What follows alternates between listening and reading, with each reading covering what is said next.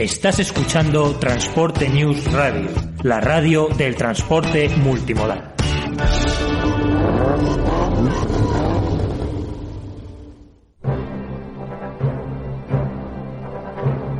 Aquí comienza Ruta por la Historia.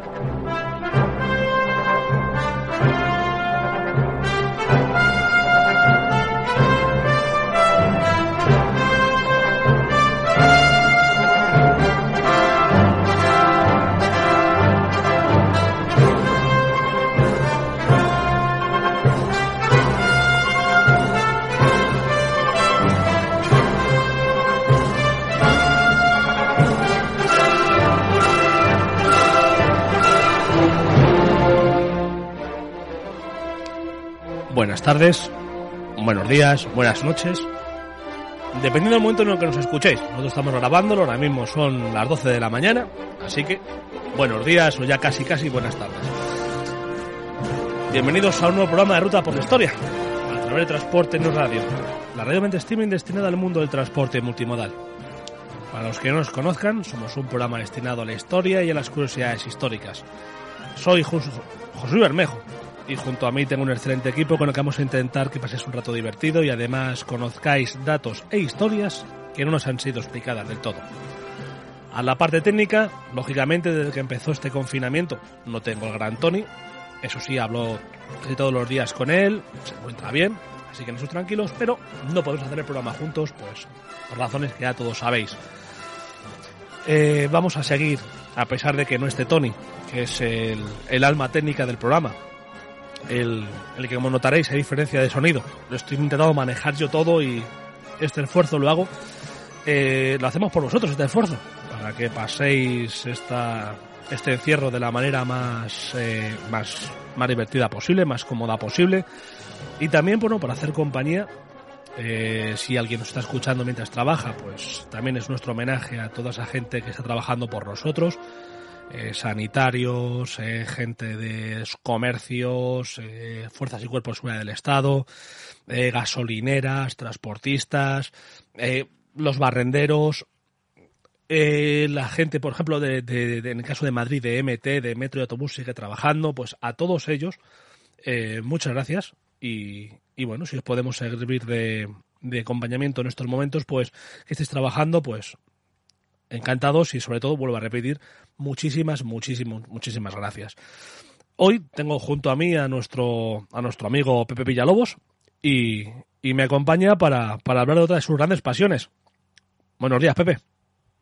Buenos días, José Luis. Eh, muy feliz de estar otra vez eh, haciendo radio, eh, estando contigo y, y, y este placer tan inconmensurable que es hablar de historia de España y, de, y, de, y de cultura, porque al final eh, esto es cultura y es y esto es lo que nos pone en las pilas y lo que necesitan muchas personas para poder afrontar estos momentos tan difíciles presentes y, próximamente futuros. Sí, va a ser va a ser una una es una está siendo una época muy difícil, está siendo una época muy dura y, y posiblemente lo que venga después eh, no va a ser tampoco muy cómodo y, y, bueno, habrá que sobrellevarlo de, de, la mejor manera que podamos. Yo creo que espero que de aquí salgamos todos más fuertes, porque unidos somos más fuertes y, y salgamos más unidos y, y, como repito, más fuertes y esto nos hará tomarnos las adversidades eh, de otra manera que las que van a venir, porque siempre vendrán más. Como eso sin duda. Claro. Eso sin duda. Eh, deciros, como siempre, que podéis contactar con nosotros a través de, de, de canal de iVoox del programa, buscando Ruta por la Historia en iVoox, en el canal de iVoox de la emisora de Ruta por, eh, de Transporte en Radio, y también nos podéis encontrar con nosotros en las redes sociales, eh, sobre todo en Twitter, buscando Ruta por la Historia. También os podéis mandar eh, notas de audio, haciéndonos preguntas al número 615 59 28 14 con el más 34 si lo hacéis desde fuera de España, indicando vuestro nombre y de dónde nos hacéis la pregunta. Repito, el 615 59 28 14 con el más 34 si lo hacéis desde fuera de España. Y bien, dicho todo esto, como siempre, arrancamos motores y despegamos.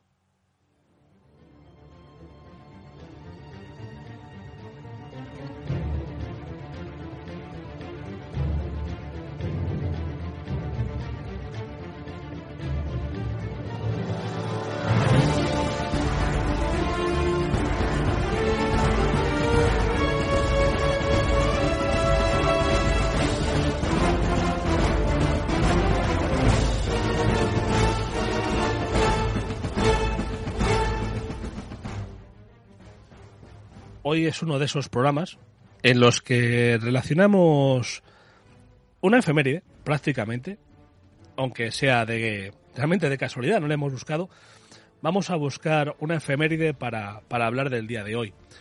Y hoy vamos a viajar hasta el año 1605 para continuar la historia de, de los Austrias, eh, con nuestro amigo Pepe, donde la dejamos, y la dejamos con Felipe III. Y vamos a viajar, como digo, hasta Valladolid, al año 1605, a tal día como hoy 8 de abril, porque fue el día que nació nuestra protagonista. Nació Felipe IV. Pepe, cuando quieras. Felipe IV, pues es el quinto rey de la Casa de Austria, eh, contando el, reinado de, Felipe I el Hermoso, eh, casado con Juana de Castilla. Eh, es un rey, o también se le puede considerar el segundo de los mal llamados Austrias menores, en el que se encuentra pues, su padre Felipe III, él mismo y, su hijo Carlos II, y, que abarcan estos tres reyes, se abarcan el 100% de, del siglo XVII, eh, mm, casi exacta, eh, con exactitud. Eh, es una época con, controvertida, es una época mm, muy mal estudiada, muy mal explicada, muy mal difundida en el cual pues evidentemente ha hecho mella mucho mucha leyenda negra ha hecho mella el propio nombre de ya lo hablábamos en el programa de, de la biografía de Felipe III el propio nombre Austrias Menores ya es un término peyorativo en el cual pues eh, denomina una categoría de reinado mucho menor al al de al de Carlos V y Felipe II eh, en el cual pues que también tuvieron grandes sombras pero em, eh, hace que eh, las gestas de Carlos V y de Felipe II se, se salten y los fracasos mm, no sean tantos ni tan tan graves como cuando, en el siglo XVII, cosa que no es del todo así. Los problemas de, del imperio español ya comienzan eh, sin ningún sin ninguna duda, ya con el propio Carlos V y que se materializan con más fuerza al final, sobre todo al final del reinado de Felipe II y, y Felipe III, Felipe IV y Carlos II solamente viven esa esa prolongación de esos problemas que ya han surgido en el siglo XVI. Por lo cual mmm, no es eh, no es un siglo tan desastroso como, como nos han querido, eh, nos ha llegado por la historiografía antigua, anterior, y ahora se están haciendo muchas revisiones de este periodo histórico tan importante para nosotros. Eh, Felipe IV es un rey con muchos claroscuros, ¿no? Claros se los tiene. Es una persona muy culta, muy preparada, no tenían eh, ninguna incapacidad intelectual de ningún tipo eh, como se ha hecho entender, como se, se le ha llegado incluso a denominar el rey pasmado. y, de hecho, hay una, película que se llama así.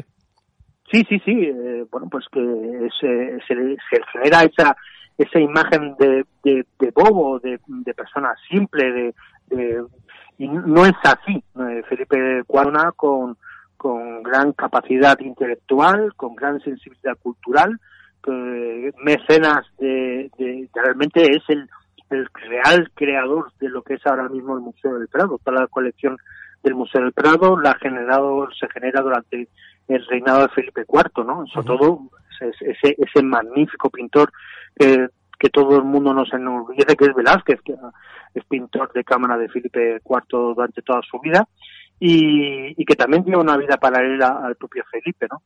Y, y, es una es una época muy compleja, muy difícil de explicar. el reinado de Felipe IV también es un reinado muy largo.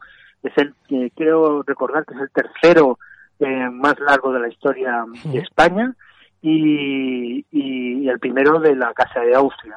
Un reinado que dura 44 años y evidentemente ocurre de todo. Eh, y también da tiempo para ello. Sí, sí, da, da, mucho tiempo para ello.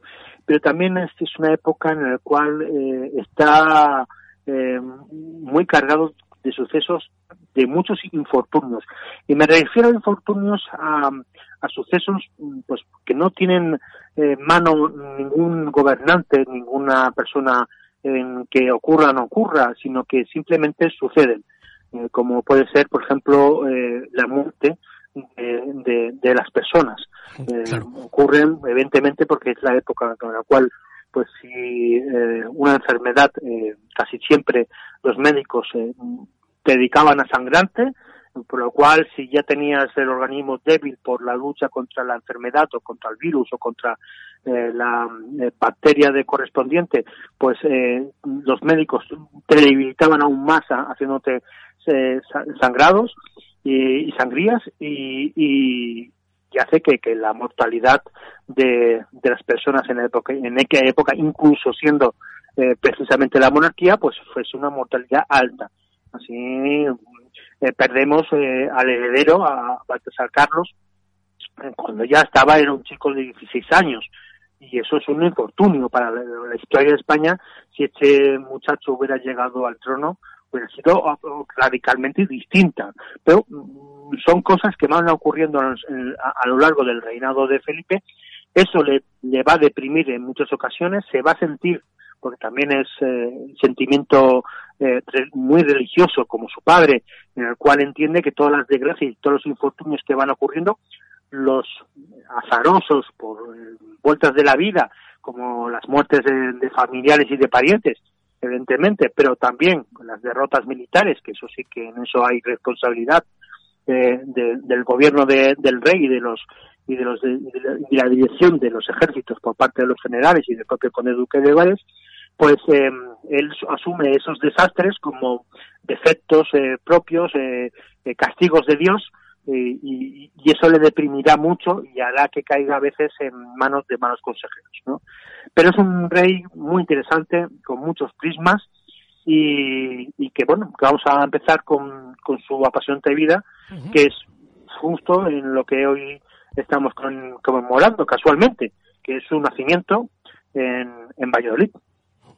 Fue en Valladolid porque recordemos en el programa que hicimos eh, de Felipe III, en aquel momento eh, la corte, gracias a, a esos artimañas de, Lerma, la corte estaba en ese momento en Valladolid, que esa, como sabemos, luego más tarde volverá a Madrid, por eso algunos hijos de Felipe III nacieron en Valladolid y otros nacieron en, en Madrid. Como decimos, nació el 8 de abril de 1605 y nació en el Palacio Real de Valladolid, que como decía es donde estaba eh, la corte. Fue bautizado el domingo de resurrección de 1605 y ahí estaba otra vez en su en su bautizo estaba presente Lerma, una persona que no daba puntada sin hilo. Él siempre estaba allí metido, ¿no? Sí, sí. Bueno, Lerma estaba allí porque era, digamos, eh, la mano derecha de Felipe III. Y además, eh, Felipe eh, seguramente no hay eh, personaje eh, en la historia de España que más poder haya acumulado, eh, no siendo de la realeza, que, el duque de Lerma. Por lo cual. llegó a ser el hombre más rico del imperio. Sí, pero no solamente eso, sino también poderoso. todos Tenía el sello real, es decir, una de las cosas que tenía es que él tenía el sello real. Y no hacía falta ni siquiera los asuntos de, de Estado consultárselos al rey eh, directamente daba vista y realmente durante el reinado de Felipe III hasta su caída en el 1618 eh, toda la política y todo lo que sucedió no fue tanto, bueno, hay cosas que sí, por ejemplo la expulsión de moriscos sí fue un asunto en el cual intervino Felipe III, pero eh, en, en, política internacional, por ejemplo, los acuerdos de paz y la tregua de los 12 años con, con los rebeldes flamencos, eh, es, es, es un sello absolutamente y totalmente personal del Duque de Lerma, ¿no? Y, eh, y, si estaba el rey en Valladolid, el, Lerma estaba evidentemente allí. No vamos a volver a repetir por qué la, la, la, la corte estaba otra vez en Valladolid y, volvió otra vez poco más tarde a, Madrid, porque bueno, es el gran pelotazo inmobiliario del siglo XVII.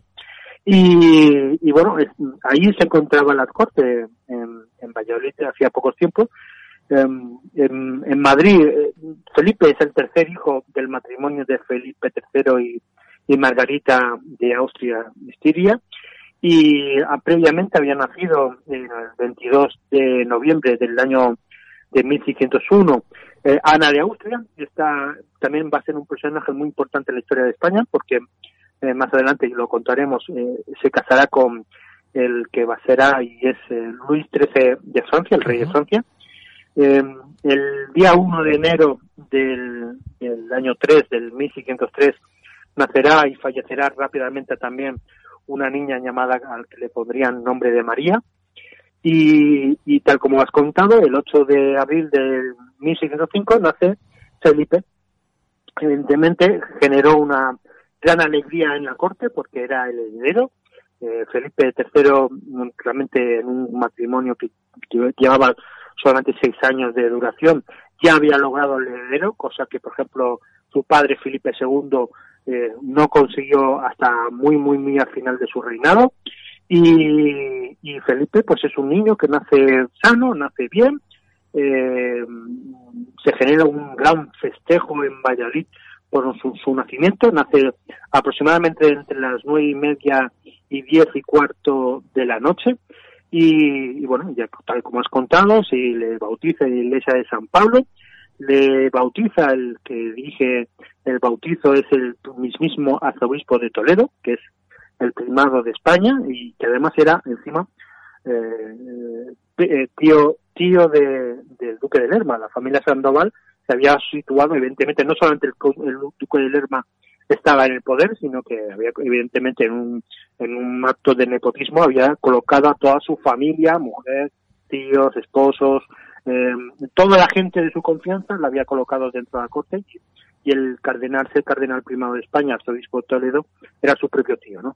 Y que fue el que eh, ofició el bautizo, ¿no? Hubo una gran fiesta en Madrid, una de esas fiestas que se recuerdan del reinado de Felipe III.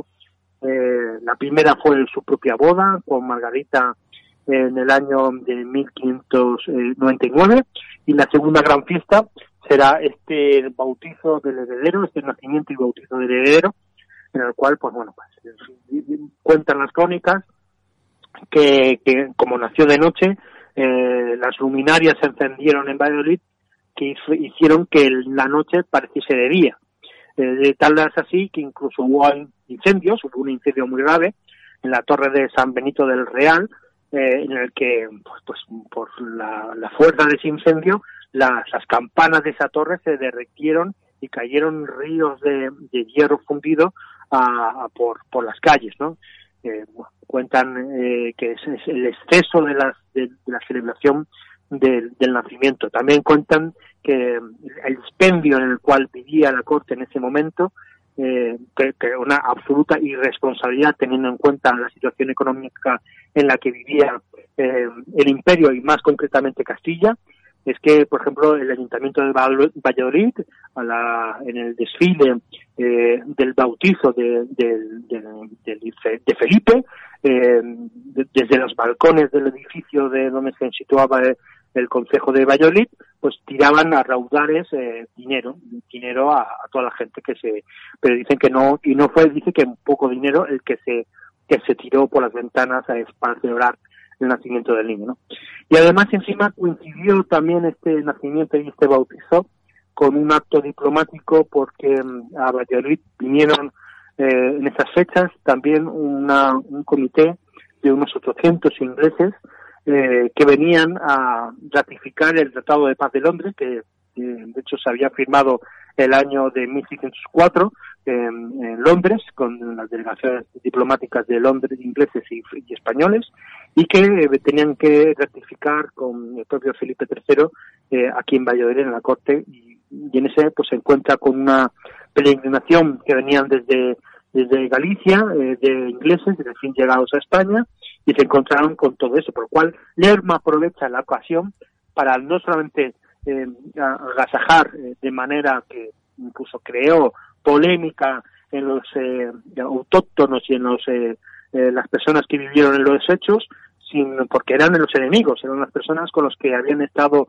durante más de 20 años guerreando en una guerra muy cruenta con, con esa mm, reina Isabel Isabel I que tenía tanta inquina a, a los españoles no pero Lerma el se y además muestra el poderío del imperio de, España eh, ante estos eh, embajadores eh, ingleses con todo con toda una demostración de lujo y de, de, gastos sin fin, por lo cual incrementó aún incluso más el tema de, de los gastos de la de la corona y del corte en estos en estas fechas de 1605 ¿no? y bueno y, así fue la narración e incluso cuentan que el propio Cervantes fue uno de los cronistas de, de estas de estas bautizos y estas fiestas eh, conmemorativas y la llegada de los ingleses a Valladolid y bueno están muy recogidas en, en la literatura de la época como decíamos, esto fue eh, durante el bautizo de Felipe IV, que fue Felipe Dominico Víctor de la Cruz, ¿no? Sí, de, Austria. De la Cruz de Austria, exactamente. Y que, como sabemos, eh, después, eh, al año siguiente, eh, ya la corte se traslada nuevamente a Madrid y, y la familia real sigue creciendo.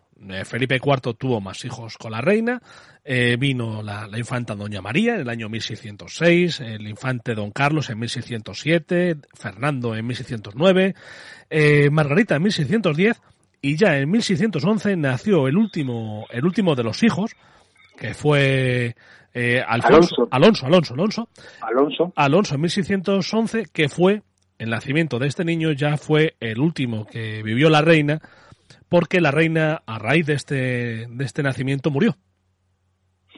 Sí, así es. Mm, la, el sentimiento religioso de esta época y, además mm, lo vamos a hablar más adelante o ya lo ya he pegado ya he dicho un datito es mm, es, es, muy religioso. Eh, eh, todos los sucesos que ocurren eh, se traducen siempre como premios y castigos de Dios no si nace un heredero es que es un premio al rey y a la monarquía es mm, es una bendición de Dios a los españoles porque asegura digamos la continuidad de la casa del rey no eh, que tanto ama a su país. Eh, en cambio, las muertes, la muerte de los infantes cuando nacen al poco tiempo y, o de un heredero o de la propia reina, como vamos a ver ahora, es, es, todo lo contrario. De hecho, hay un, eh, siempre se traduce en augurios buenos y malos todas estas cosas y estas situaciones. De hecho, hay una anécdota que nada más nace Felipe en el año entre el año 1607 finales y principios de 1608 eh, cruza los cielos el cometa Halley. Y los cometas eran eh, signos de mal augurio. Y se entendió que eso era bueno pues un, algo que, generaba sombras de que a lo mejor eh, el reinado de Felipe IV o que, o que podía morir o que de hecho bueno eh, justo cuando estas cosas pasan empiezan a salir personajes en la corte a los que se le da mucha voz, mucha más de la que merecían, que, cogen el miedo de la población ante estos sucesos y lo, digamos, y lo propagan a los cuatro vientos por, los mentideros de la corte, en, papeles que van corriendo por las calles, carteles y demás. Y, este fue un, un, suceso que se fue muy comentado. El, el príncipe jura eh, como príncipe de Asturias en, en, lo que son ahora mismo los Jerónimos, el 13 de enero de 1608, eh, uno de los edificios más bonitos, si no lo conocen, es más bonitos. San Jerónimo el Real. Eh, sí, San Jerónimo el Real, que está detrás, justo detrás de, del, museo, de, del Prado. Es el, edificio religioso eh, más antiguo de Madrid y, creo que es el único que en estilo gótico que hay en la ciudad de Madrid. Y es donde casi todo hay unas colas para casarse allí y espectaculares. Y que además está muy relacionado con la, con la monarquía española. Allí ha sido un lugar frecuente pues de juras de herederos, de funerales, de alguna que otra boda proclamaciones regias. La última proclamación regia fue la de Juan Carlos I, fue allí. Es una, es una iglesia que, bueno, es un monasterio, iglesia, que sí, como dices, hay mucha cola para casarse por la fama que tiene, pero que realmente, debido al entorno en el que está, recibe menos visitas de las que debería. El entorno en el que está es que enfrente tiene el Museo del Prado. Entonces, eh, la gente va al Museo del Prado lógicamente. Para mí la mejor pinacoteca del mundo. La gente va a visitarlo y se deja por visitar muchas veces eh, eh, San Jerónimo el Real, que de verdad merece la pena ser visitado Lo que pasa es que tenéis que hacer, eh, como dice Pepe, tenéis que hacer mm, prácticamente eh, slalom entre los que se quieren casar.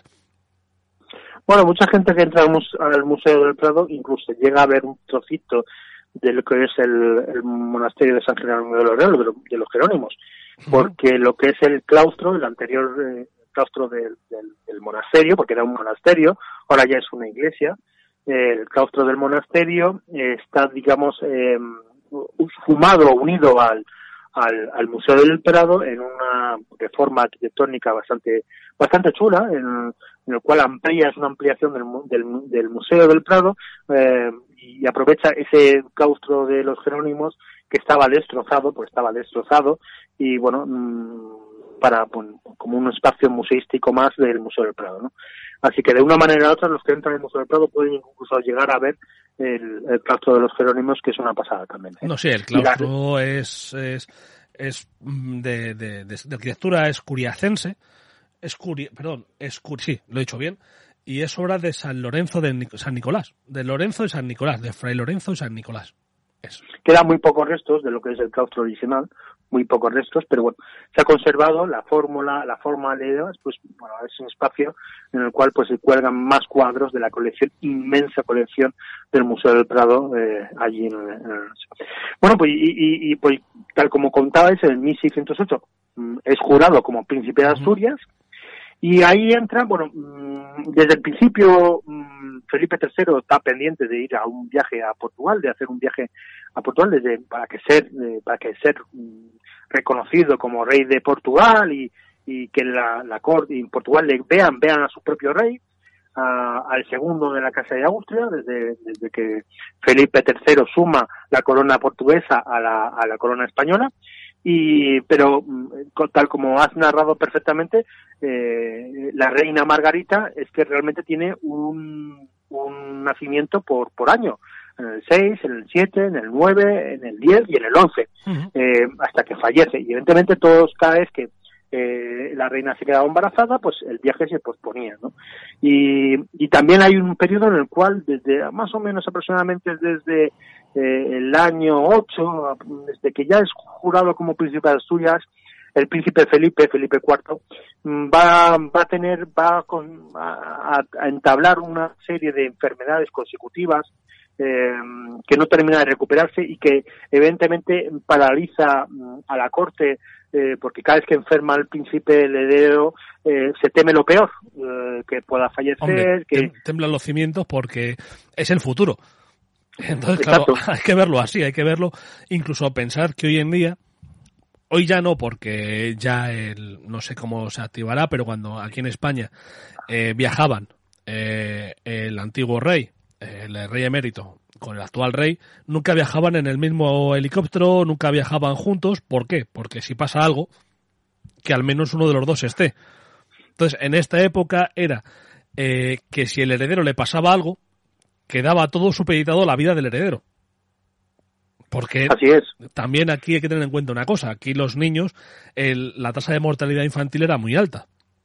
Entonces, claro, no podías saber si, por ejemplo, decías, bueno, sí, pero si muere Felipe tenemos a, Carlos y si no a Fernando.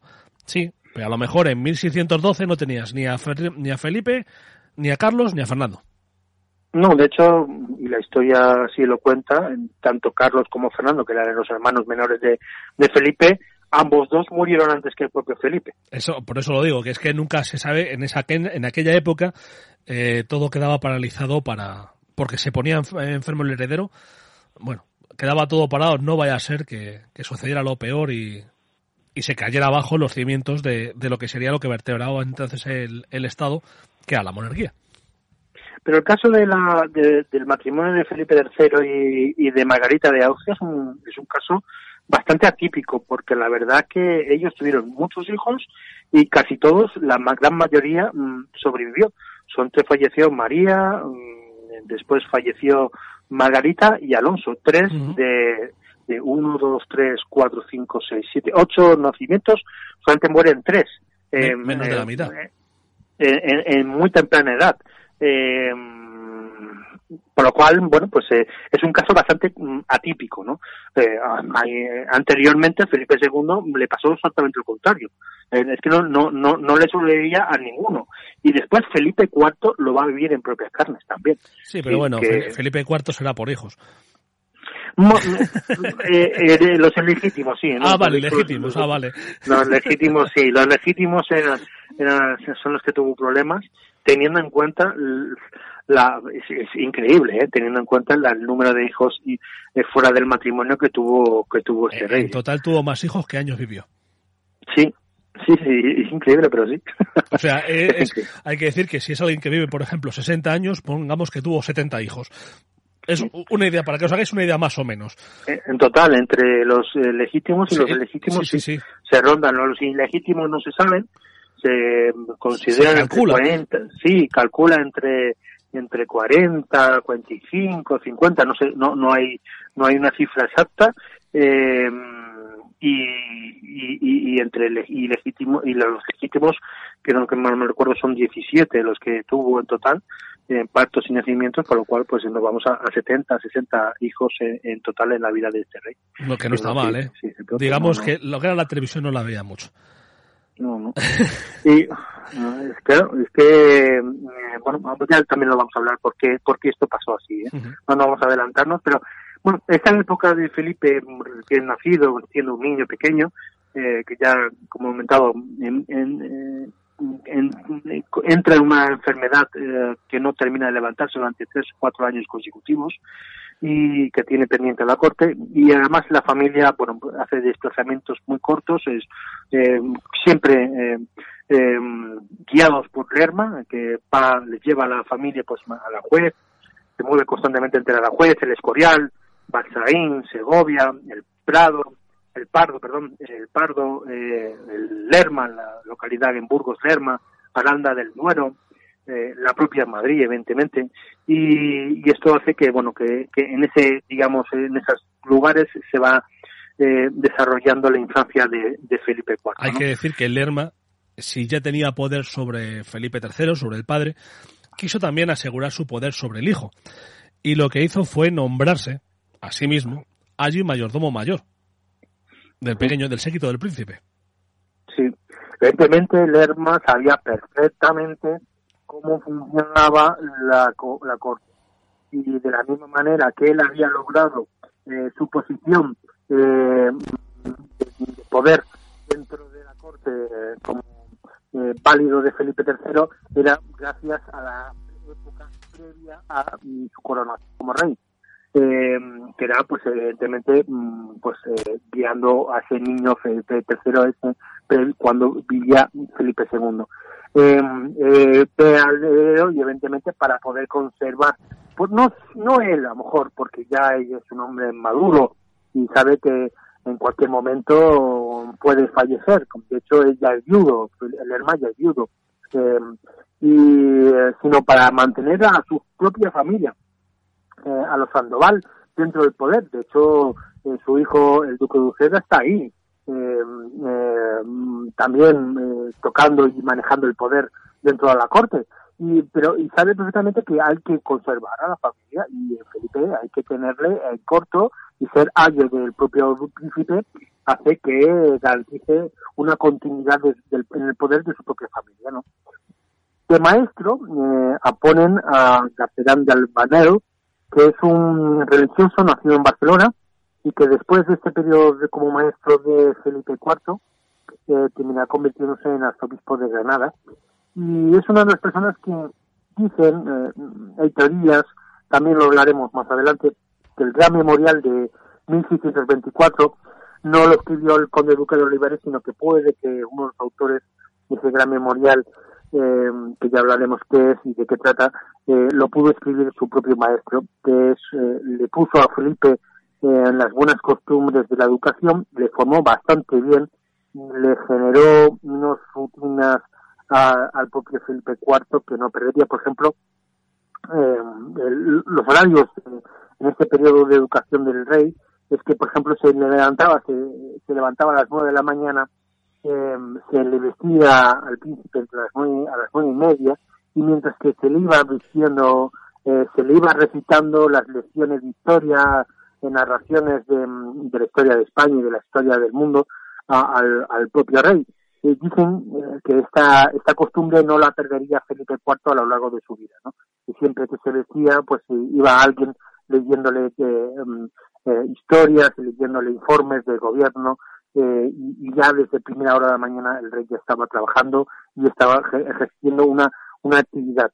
Em, a las 10 eh, tenía la misa, a partir de las 11 comenzaba sus clases, sobre las once y media hacía un, detenía brevemente, a 12 se detenía para la comida, y a la una tenía precisamente al duque de Lerma su en el cual pues le, le iba enseñando las labores de gobierno, de, cómo se iban estructurando los consejos, cómo se regía los diferentes reinos de la monarquía hispánica, etc.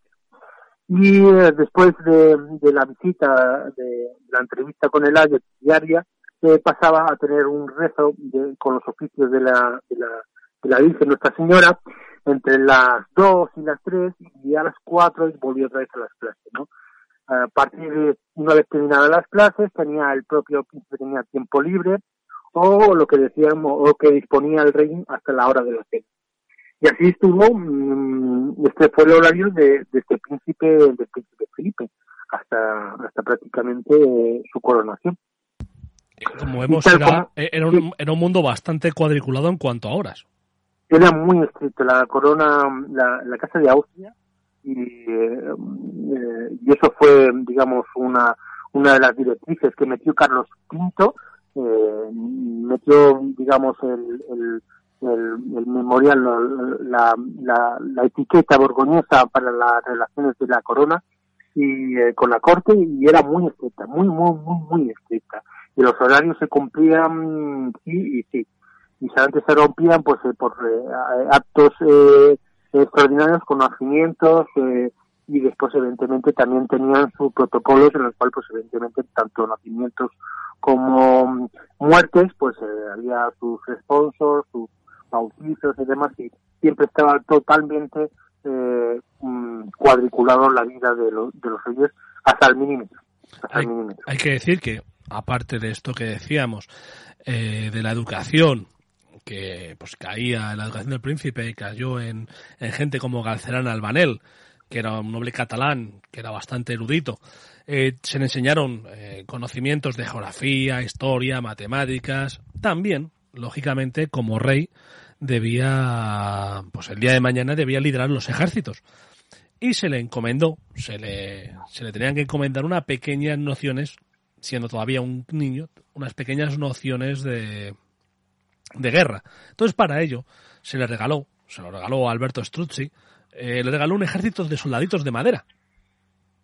Y, por cierto, y también le regaló eh, pasa es que ahora hablaría de memoria y no me acuerdo. Le regaló eh, a un enano que aparece en, cuadros de, la época, pues le regaló ese acompañante de corte.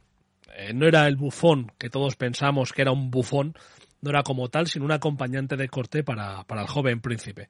Pero vamos, que el regalo principal sería en este caso los soldaditos de madera, el ejército de soldaditos de madera, para que el rey empezara a conocer lo que son las formaciones militares y cómo es el mundo militar.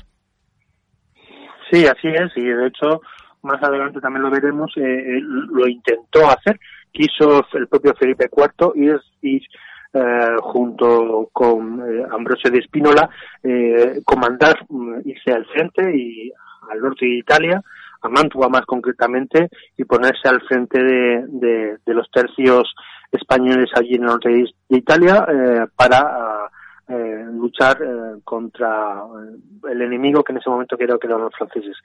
Y, y, lo quiso, pero bueno, el conde Duque eh, impidió todas estas aventuras bélicas del, del propio rey para guardarle en la corte y, movió todos sus resortes y todas sus influencias para impedir que el propio rey se fuera al campo de batalla durante su reinado. Y bueno, y continuamos en la vida, en la educación del príncipe y sucedió lo que tú previamente has adelantado, que es la muerte de su madre. La madre Margarita de Austria, una de las grandes, grandísimas reinas de la historia de España, una contraposición eh, firme y muy dura a, Lerma. Eh, si tuvo Lerma un enemigo, fue la propia, la, propia Margarita, la propia reina de España, que veía cómo Lerma manipulaba sin pudor ninguno la voluntad y los deseos de, del rey Felipe III y, y le tenía y además eh, Lerma eh, optó como política internacional. Y, y eso es una opinión. Creo que no se equivocó en ello eh, optó por eh, alejarse de la corte de Viena e ir estableciendo a España eh, pactos eh, de paz, eh, tratados de paz con Inglaterra, con Francia y con los herejes de, de, Holanda. Y, y, lo que creo fue esa famosa paz hispánica, que fue una pérdida, una, lo comentábamos en el programa de Felipe III, una oportunidad perdida, ¿no? Para hacer reformas, para eh, modernizar el país, para eh, eh, solucionar los problemas económicos que tenían, que tuvo, que se tuvo y que al final eh, simplemente prolongaron en, el tiempo eh, mm, la, el, problema en sí mismo y que, que, se encontraría después más adelante Felipe IV y el conde duque de Olivares. Y, y ese, esa paz hispánica era buena para el país, porque el país no podía eh, meterse en guerras y el Lerma estableció eh, una política internacional de, de, um, contraria o dando la espalda a Viena cosa que era la familia de la reina, por lo cual la reina, entre la influencia que ejercía Lerma en el propio rey y, la actitud que había tomado con respecto a, la corte, a, la, a, a, su propia familia, que era el emperador de Austria, pues eh, tenía eh, la guerra entre la reina y Lerma era eh, fue muy muy muy fuerte, ¿no? Y pero eso eh, Lerma pierde a su mayor eh, opositora, que es la reina, el 3 de um, octubre de 1611 en el Escorial.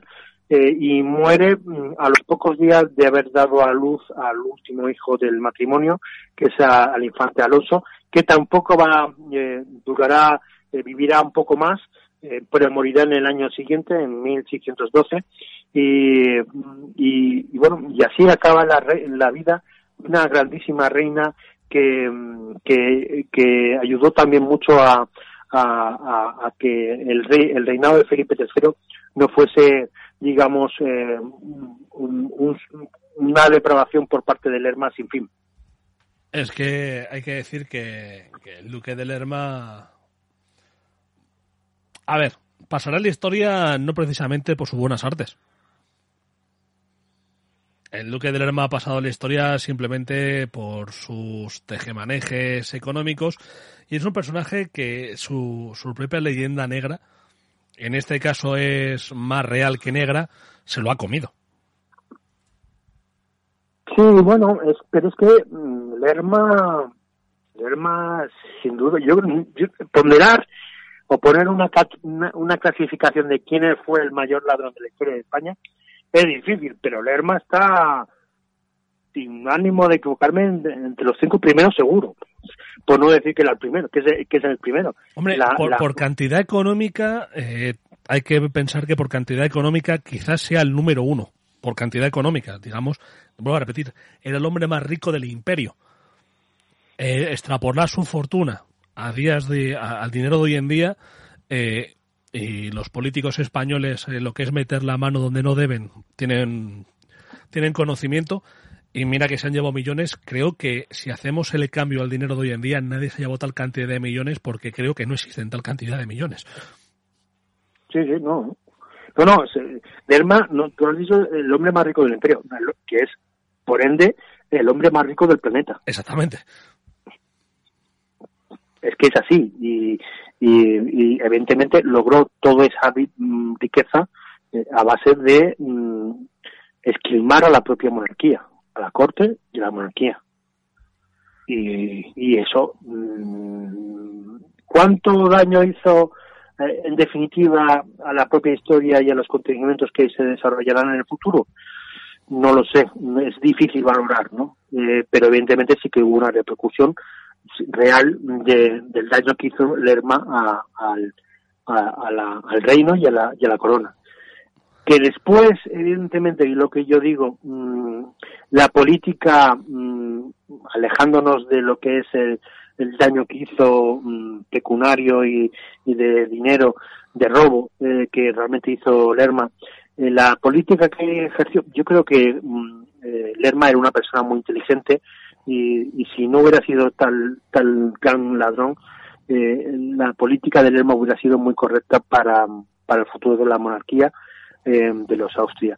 Pero eh, pero bueno sus pecados fueron más más que sus virtudes. Y, y, bueno ahora vamos a hablar por ejemplo uno, uno de sus virtudes. Eh, en el año 1615 se establece la doble boda de, de, de, Felipe eh, con Isabel de Borbón y, y de Ana de Austria la hermana mayor de Felipe con, con Luis XIII que hemos comentado es una boda que realmente lo que intentaba establecer era un tratado de paz eh, permanente entre España y Francia. Eh, una historia, bueno, la historia de España y Francia comienza realmente mm, con la corona de Aragón. Eh, Aragón es el gran Francia es el gran enemigo de Aragón. no solamente porque Aragón se va expandiendo por el Mediterráneo y se va encontrando con Francia, por si Italia, en las islas, eh, pues eh, las Córcega, Cerdeña, que son zonas de influencia francesa, no y además eh, evidentemente en las que hacen frontera común ambos reinos, ambas coronas, pero y, y la, la, digamos las relaciones entre Francia y, y, y, la corona de Aragón, se, cuando se unen eh, eh, Castilla y Aragón, realmente Castilla asume la, las relaciones de, con Francia con las que tiene Aragón, evidentemente, como no puede ser de otra manera. Y durante el siglo XVI, pues es una guerra constante entre España y Francia. Y para lo cual Francia constantemente, y es es una de las cosas que bueno que nos podemos sentir orgullosos los españoles es que em, vencemos en cada en todas las batallas en todas las guerras que hemos establecido con los franceses a lo largo del siglo XVI y si no tenemos nada más que ver eh, a qué se debe la construcción de San Lorenzo del Escorial Exacto, la batalla de San Quintín. O la batalla de Pavía, donde terminó hecho prisionero el, rey de Francia. Y estuvo un año prisionero aquí en Madrid, justo pues en la plaza de la Villa, en la Torre de los Lujanes es que es una cosa, ¿cuántos reyes pueden han, sido hechos prisioneros en, en, batalla? pues realmente hay, pocos. y uno de ellos es Francisco I de Francia. Por eso, y aunque hemos visto, y como estábamos diciendo, eh, se casan en 1615, es decir, cuando él tiene 10 años, pero es que Isabel de Borbón tenía 12. Entonces, aunque se permite la boda, lo que no se les permite eh, a los dos es vivir como marido y mujer hasta que no hayan pasado cuatro años, porque todavía eran muy niños. Sí, realmente las conversaciones para el matrimonio comienzan, comienzan mucho antes, comienzan en 1608, eh, que, que tenía, pues eh, Felipe tenía eh, tres años. Y, pero evidentemente la, la, la, la juventud de los, de los infantes, de los príncipes, es tal que evidentemente no se cierra mucho eh, ese acuerdo matrimonial hasta 1612.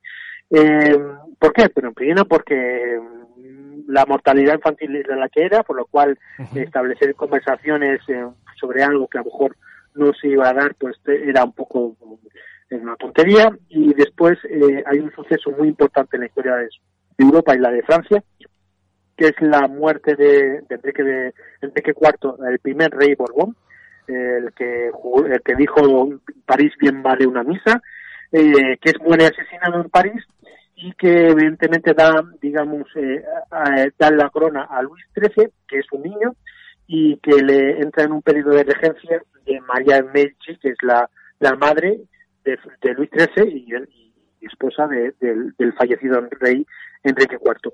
Entonces eh, se abre un, digamos, un, eh, ellos son católicos, eh, María, de Medici es muy católica, y abre, un, abre una, una conversación. Estamos, también hay que englobar que Francia en esta época eh, está en una prácticamente permanente guerra civil entre católicos y hugonotes, que es, digamos, la, la rama protestante de Francia, ¿no? Que existe en Francia.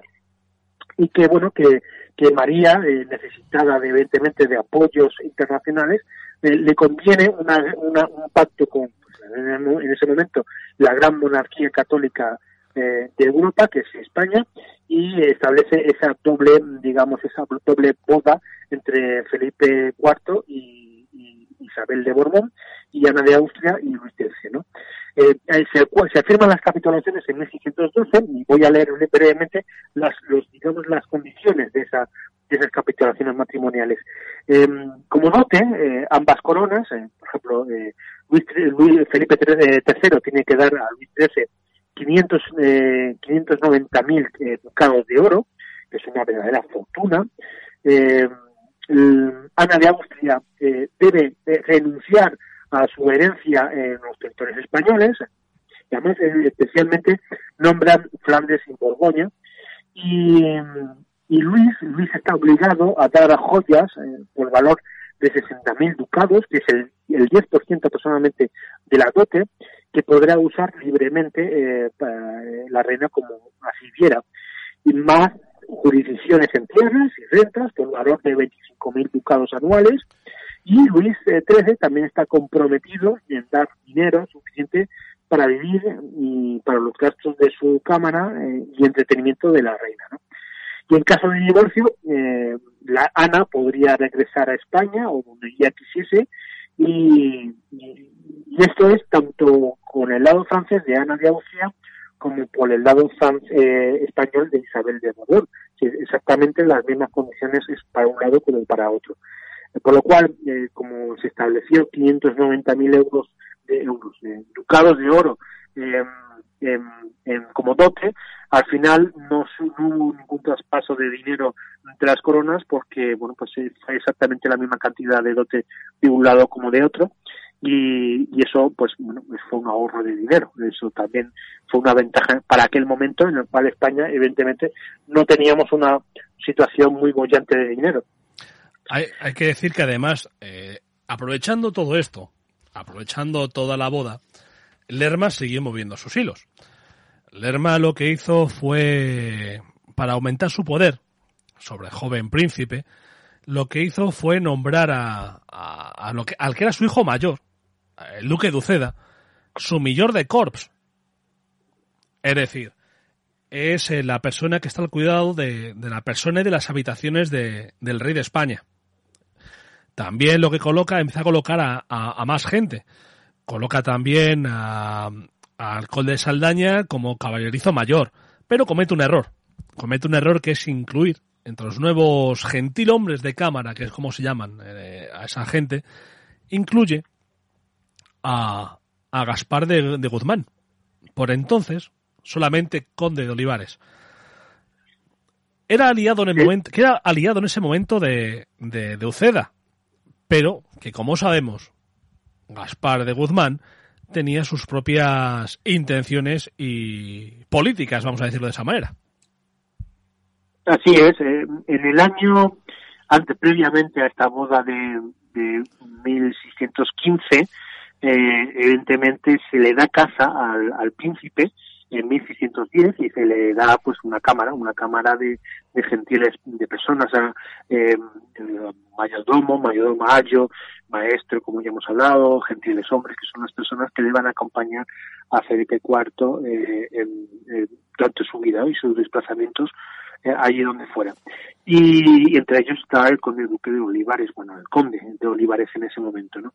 Que es un noble que viene de Andalucía, que su padre ha sido previamente embajador y que su tío también está, es, eh, que es una de las personas que también vamos a hacer mención, Baltasar de Zúñiga, un, importante diplomático que, se encuentra eh, en las cortes de, de Bruselas, eh, con Isabel Clara Eugenia, en Viena, con el emperador, también está en París, es uno de los responsables de esta doble boda, y, que después, eh, con el reinado de Felipe III, entra dentro del Consejo de Estado y se convierte en una de las personas que tienen más acceso también junto con Lerma al propio rey Felipe III, ¿no?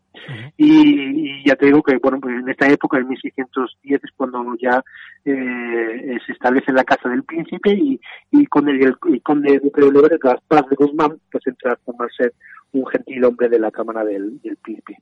Que, es, que siempre, como al igual que la vida de Lerma, es la vía para todo el posterior poder que va a conseguir eh, con el duque. Pero nunca se sabe cómo se van a desarrollar las tensiones y los movimientos de la corte, como así pasa, eh, porque hablamos que en, en 1615 el propio Lerma en las bodas representa, eh, se casan por poderes, tanto en, Burgos, en Burgos y en Burdeos, y Lerma representa en Burgos a, Luis XIII y el duque de Guisa representa a Felipe IV en Burdeos. Se casan por poderes y después, una vez eh, celebrados los matrimonios tanto en Burgos como en Burdeos, eh, llevan a los niños a, a la frontera, las niñas a la frontera y se hace el intercambio de infantes, ¿no? Parece como si fuese un intercambio de rehenes, ¿no? Pues casi, casi. Pues eh, Ana entra en Francia y Isabel entra en, España, ¿no? Y a partir de ahí comienza el matrimonio de estos dos. Y, pero con un matrimonio que solamente se consuma a partir de 1620, ¿no? Porque evidentemente solamente tiene, Felipe en ese momento tiene 10 mm, años y Isabel 12.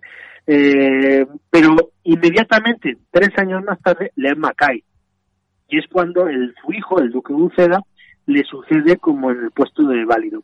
Pero es un, es un puesto absolutamente con mucha menos carga de poder del que tuvo el propio duque de Lerma. ¿no?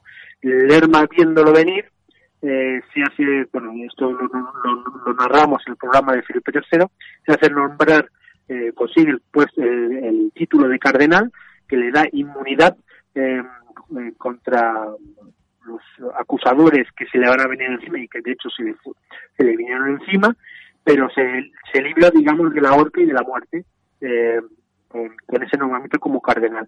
Pero el duque de Uceda recibe, digamos, el título válido y lo primero que quiere hacer este es el hijo de, de Lerma es marcar distancias con, la política de su propio padre y para ello organiza el tan deseado y tan prometido viaje a Portugal, y en este viaje de Portugal, eh, una vez ha caído Lerma, eh, como que ya no es ayo de Felipe IV, eh, justo nada más empezar este viaje destino a Portugal hacia Lisboa, eh, Baltasar de Zúñiga, que vuelvo a decir era tío del conde de Olivares, tío por parte materna del conde de Olivares, y uno de los eh, eh, diplomáticos más exitosos y más talentosos que, existía en ese momento en, en España, eh, se convierte en ayo de Felipe IV, eh, que es uno de los puestos con más, digamos, proyección en el futuro. y a partir de ese momento, la influencia de la familia de, de los eh, Guzmanes, la familia del conde de Olivares, empieza a subir como la espuma y la de los eh, Sandovares, pues cae empiezan a caer.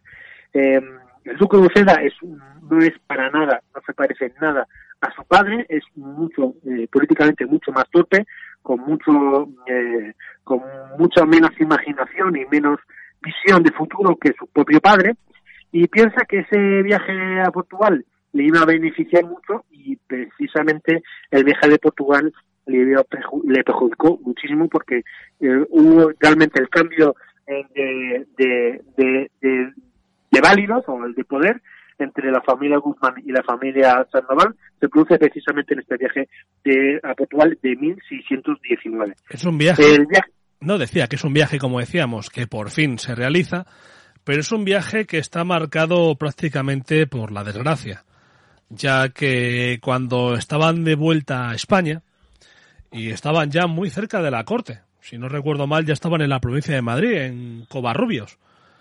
Es en Casarubios, en Casarubios. Ah, Casarrubios del Monte, sí, Casarrubios Casarrubio que está es eh, el primer pueblo de Toledo según sales de Madrid o el, último pueblo de Toledo según vas a Madrid. Exactamente, cuando estaban a punto de llegar, ahí Felipe III eh, se pone malo pero se, pone enferma, se enferma, se recupera, pero es una enfermedad y ya una debacle en su vida que, que marca el final porque le quedan dos años de vida. Exacto es, exacto es. Eh, es una enfermedad muy supresiva, es una, es una, es una infección eh, eh, de la piel y le lleva con una, fuertes fiebres y temen la vida del rey, pues, pues que no llega ni a, ni a Madrid estamos a, escasos kilómetros de Madrid y no es capaz ni de salir de, de allí para llegar a Madrid. hay una gran tensión, evidentemente el primero que teme porque lleva nada en el puesto es el duque de Uceda, la tensión en la corte es infinita, y bueno, entre las mil millones de cosas que hacen para conseguir que el rey se recupere, es entre ellos es llevarle la, la momia de, de Isidro Labrador, que en ese momento no es santo, es, eh, es beato, y, y, le llevan y milagrosamente, ellos entienden que el rey se recupera gracias a, a esa presencia milagrosa de la momia eh, de, de, Isidro Labrador eh, dentro de la cama del enfermo y, y yo la, la imagen, la postal, no me la puedo ni imaginar. Meterle cada vez tan Isidro estando tú enfermo, vamos, eh, debe mm. ser tremendo. Y dicen que gracias a este milagro, lo entienden como un milagro de Isidro de Lavador, en 1622 eh, eh, ya es conocido como santo patrón de, la ciudad de Madrid. Y, y, eso es la anécdota de la enfermedad. Pero eh, Felipe III no va a recuperar la salud plenamente. Eh, de hecho, el año 20, en 1620, eh, Felipe III eh, toma una gran conciencia de que su vida no le queda mucho. No es un hombre mayor, aún no es un hombre mayor, pero entra en una depresión, empieza a tomar conciencia de lo que ha sido el gobierno de, de Lerma, eh, y empieza a entrar una tristeza y, se lamenta mucho de, los desmanes que han ido ocurriendo eh, sin él saberlo. Eh, y, pero la fatalidad, eh, posiblemente dicen algunos gente, personas que, la, que el estado de ánimo del rey le llevó precisamente a, morir. Y el, el, 30, el 30 de marzo del año 21 fallece en la casa de Madrid. Y a partir de ahí todo cambia. A partir de ahí todo cambia y, y, además a partir de ahí ya no es que todo cambie, es que además eh, en ese momento lo que se demuestra es, no sé si decirlo, lo aguilillas que eran, lo interesados que eran, porque cuando el cuerpo del rey todavía estaba caliente, se ponen en marcha todos los mecanismos para asegurarse su posición con el nuevo rey. Es, es, es justo en el día de la muerte de un rey, eh, es un momento en el que los historiadores eh, mm, escriben ríos y ríos de tinta porque, porque son momentos muy claves, muy claves en el futuro eh, de la nueva monarquía que comienza. Em, mm, los, los cambios de gobierno siempre produce cambios y son cambios a veces traumáticos en, las personas de la corte, porque, bueno, pues mm, con la caída de la muerte de un rey, unos salen y otros entran, ¿no? Eh, el, la transición entre Carlos V, por ejemplo, y Felipe II fue suave, porque realmente eh, Carlos eh, Carlos V mm, eh, abdica y no muere, por lo cual no hubo, digamos, fue una transición mm, eh, controlada, pero la muerte de Felipe II a Felipe III sí que fue una muerte eh, que aunque se veía viendo que iba a pasar, que iba a suceder, no, no ocurría y durante toda la década de los 90 el rey parecía que se moría y no se moría hasta que ocurre y en el momento que ocurre el Lerma es el primero en entrar en la habitación de Felipe III y, y, en el primer minuto, a las horas de haber muerto Felipe II, el cambio de, de, de, de gobierno se había producido. Y, y en este caso, en la muerte de Felipe III, va a pasar prácticamente igual. La diferencia entre, la, entre, mm, entre esta transición y la anterior es que eh, con Felipe II la gente que es desplazada del poder una vez que Felipe III sube al, trono mm, sigue estando, no, no, no pasan porque realmente no son, no tienen delitos de corrupción. Ah, en este caso sí. Y una vez eh, entra eh, eh, Felipe IV como rey, se hace una depuración de todos los cargos anteriores y todas las personas que tienen responsabilidad y, relación con el duque de Lerma y pasan todos por, por, juicio y pasan todos por, por prisión.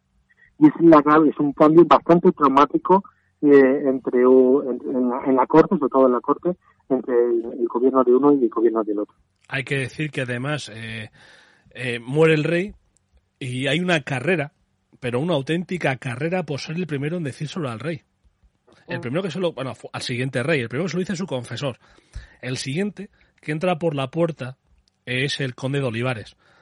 Pero cuando Lerma entra para darle la noticia y prácticamente eh, ser su, su, continuador, ya se encuentra con Olivares dentro.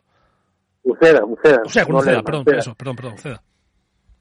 Sí, sí, pues, pues, pues otro, otro, otro, otro mm, acto de, de, torpeza de Uceda, porque tenía, tenía que haber estado constantemente allí y, como Lerma estuvo en su momento eh, para entrar en el dormitorio de Felipe III cuando Felipe II murió.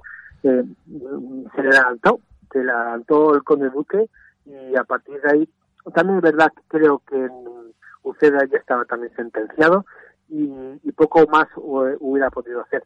Eh, bueno, mm, los, ya te digo que el viaje de Portugal creo que fue el momento clave en el cual los Sandoval, la familia Sandoval, eh, da paso a los Guzmanes de, eh, que encabeza el conde Duque de Olivares.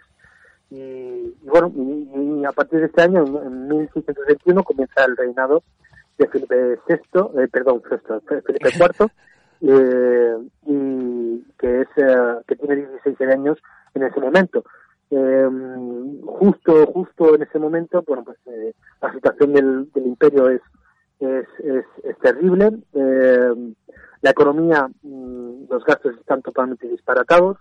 Eh, la guerra en Europa acaba de comenzar. En el año 18 eh, estalla, la mm, comienza lo que se llamaría, denominaría la guerra de los 30 años, eh, que es una guerra religiosa, fundamentalmente es una eh, guerra en la cual vuelvo a recordar que la religión es la ideología que mueve eh, los, los gobiernos de las naciones que existen en Europa y, la, la protestante es una clara eh, tendencia ideológica muy nacionalista en la cual intentan eh, que las, los poderes locales enfrentarse a los grandes poderes nacionales, que en este caso es, es el emperador de Austria o el rey de España, o la corona francesa en, el otro lado de los Pirineos. Y, realmente es, comienza una guerra muy, muy sangrienta, lo que podríamos denominar la gran Primera Guerra Mundial, y que va a implicar a todos los países de Europa, prácticamente a todos los países de Europa, y, que va a asumir a España eh, en mayores problemas económicos y financieros eh, de los que ya en su momento tenía. Y que mm, con este nuevo gobierno, con, con el gobierno de Felipe IV, vuelve otra vez a girar eh, la cabeza hacia Viena y dar la espalda a Inglaterra y a, Francia, cosa que a la larga vamos a ver que no va a ser eh, ideal ni va a ser eh, la mejor de las políticas exteriores que se podía tomar. Bueno, vamos a hacer un, un pequeño alto en el camino, vamos a dejarlo aquí por, por el momento, vamos a dejarlo en el momento en el que ya Felipe IV ya es rey de España, a la muerte de su padre.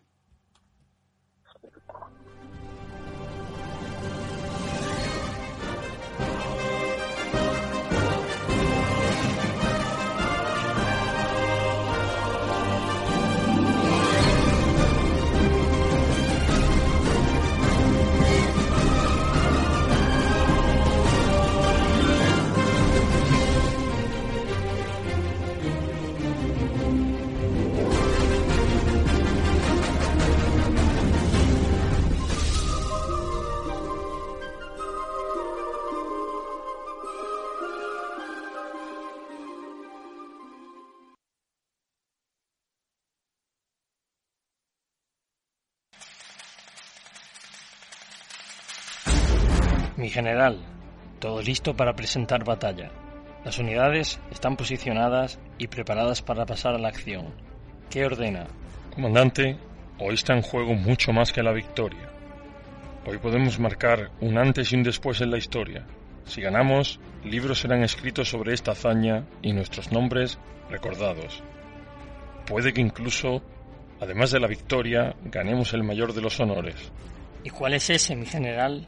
El ser protagonista de un programa de Ruta por la Historia.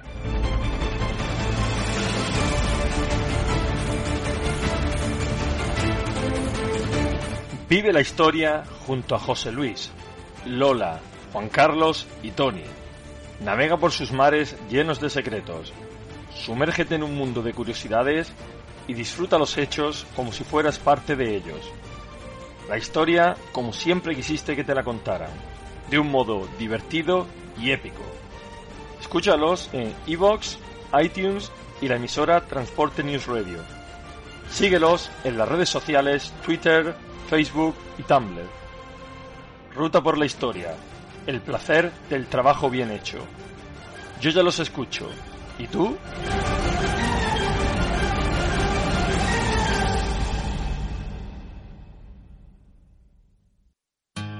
Yo no cargo ni descargo mi camión. ¿Y tú?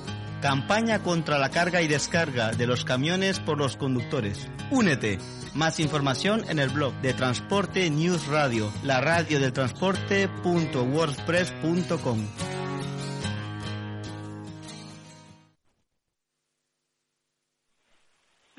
Bueno, pues eh, mm, para poner un poco en contexto en qué momento estamos de, de la historia de España, en qué situación se encontraba el reino eh, cuando Felipe IV sube a la corona, eh, quiero ver rasgos eh, mm, generales de, del estado de la situación. Eh, mira, mm, España en este momento es una corona que lo compone el imperio, lo componen más de una corona, está Castilla por un lado, la corona de Aragón, Nápoles, las posesiones europeas, Milán, Flandes, y después el gran imperio eh, al otro lado, que es, eh, digamos, los grandes ter territorios que están aún por explorar y que incluso eh, el propio, la propia corona, Felipe, y, la, y en Madrid, en la corte en Madrid, mmm, eh, sabiendo, saben que América está ahí, pero no saben la, el, tamaño, no son, no conciben el tamaño de, del, territorio que gobiernan. ¿no? Eh, el mundo aún no tiene conciencia de sí misma de su tamaño y de la extensión de, de, su superficie. ¿no? Y, España en Castilla, más concretamente, es un momento en el cual están pasando con grandes dificultades eh, económicas. Los gastos de la corona y los gastos de militares son altísimos. Eh, todo esto se financia mediante, evidentemente, impuestos, muchos impuestos que tienen a, a la población totalmente asfixiada económicamente, eh, mediante la, entrada de oro eh, y plata mm, que provienen de América, pero realmente no se detienen en Castilla, sino que se, se, es en su gran mayor parte se dedican a pagar las deudas de los grandes banqueros eh, europeos. Y, y esto todo tanto eh, la falta de crédito que también eh, cierran el grifo de los créditos como eh, como eh, el oro de América genera en la economía una, una inflación que no para de, de crecer. Eh, esa falta de dinero también hacen otro efecto que es que la, las monedas, las monedas eh, van disminuyendo la carga de plata y de metales eh, preciosos, oro y plata en, en, las monedas y las van mezclando con más cobre, con eh, metales de menos eh, valor y hace eso evidentemente, cuanto más menos vale la moneda, eh, se tiene que compensar los, eh, la, la, economía lo compensa con una subida de precios. Eso evidentemente eh, genera un empobrecimiento en la población, en el campesinado, que ven que, la comida y, y, los bienes básicos son cada vez más caros, pero sus ingresos no crecen a la par. Eh, eso va a crear hambrunas, va a crear movimientos de población, eh, que es el, el, gran problema de Castilla en el siglo XVII, es la demografía. Las guerras, la peste, eh, la expulsión de los moriscos van a, van a disminuir mucho la población eh, de, de, de, del reino. Y, y va a haber, eh, evidentemente, es un, un lastre eh, con respecto a, lo que es eh, que Castilla y, eh, la, y las posibilidades que tiene de que las empresas bélicas que establece la corona puedan salir con éxito, porque realmente no hay, digamos, capacidad humana para enfrentarse a, las potencias europeas. Como dato, y, es muy curioso, es que durante, desde 1600 hasta 1700 la población de Castilla, de España en general, en este siglo, solamente crece en unos 200, 300 mil habitantes. En cambio, parte creo que son 800 de, de millones de, habitantes a 800, eh, 8 millones 500 mil habitantes aproximadamente a final de 1700. En cambio, en Francia pasan eh, la población en 1600 son alrededor de unos 18 millones de personas, 10 millones más que en España, y, y a final del siglo XVII son unos 21, 22 millones de personas en Francia. Claro, eh, con esa potencia demográfica eh, como enemigo eh, primordial en ese siglo XVII hace que, que, que, cualquier empresa, cualquier guerra sostenida en el tiempo no sea, no, no, no directamente sea imposible de ganar. Y ese es el gran problema de España en este, en este siglo. Eso es algo que hemos hablado muchas veces, eh, Andrés y yo. Eh, hemos hablado muchas veces del hecho en sí de si el imperio español, eh, ¿qué hubiera pasado con él? Porque siempre nos ha faltado eh, personas. Si hubiéramos tenido un millón y más de habitantes, lo que hubiera sido eso hubiera sido brutal. El gran problema del imperio español es, lo que decías tú antes, es el problema de población que tuvo, que es un problema endémico, porque con un millón más de castellanos, por así decirlo, eh, Francia no hubiera existido, a lo mejor en su momento. Eso es sin duda, porque eh, lo, que en lo que estaba España en este momento eh, metido, el, imperio que dominaba y que, que tuvo, era mayor a sus capacidades humanas y después evidentemente financieras y económicas a lo que podía abarcar.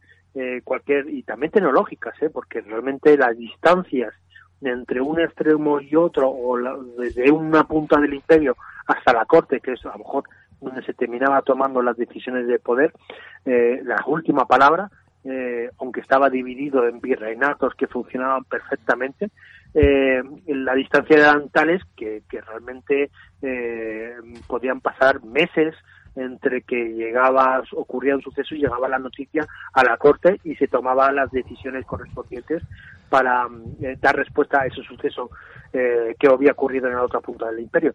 Ah, así pues, eh, bueno, pues ese, ese, control, esa, esa falta de tecnología adecuada para controlar un invento tan tan amplio también pasó factura, ¿no?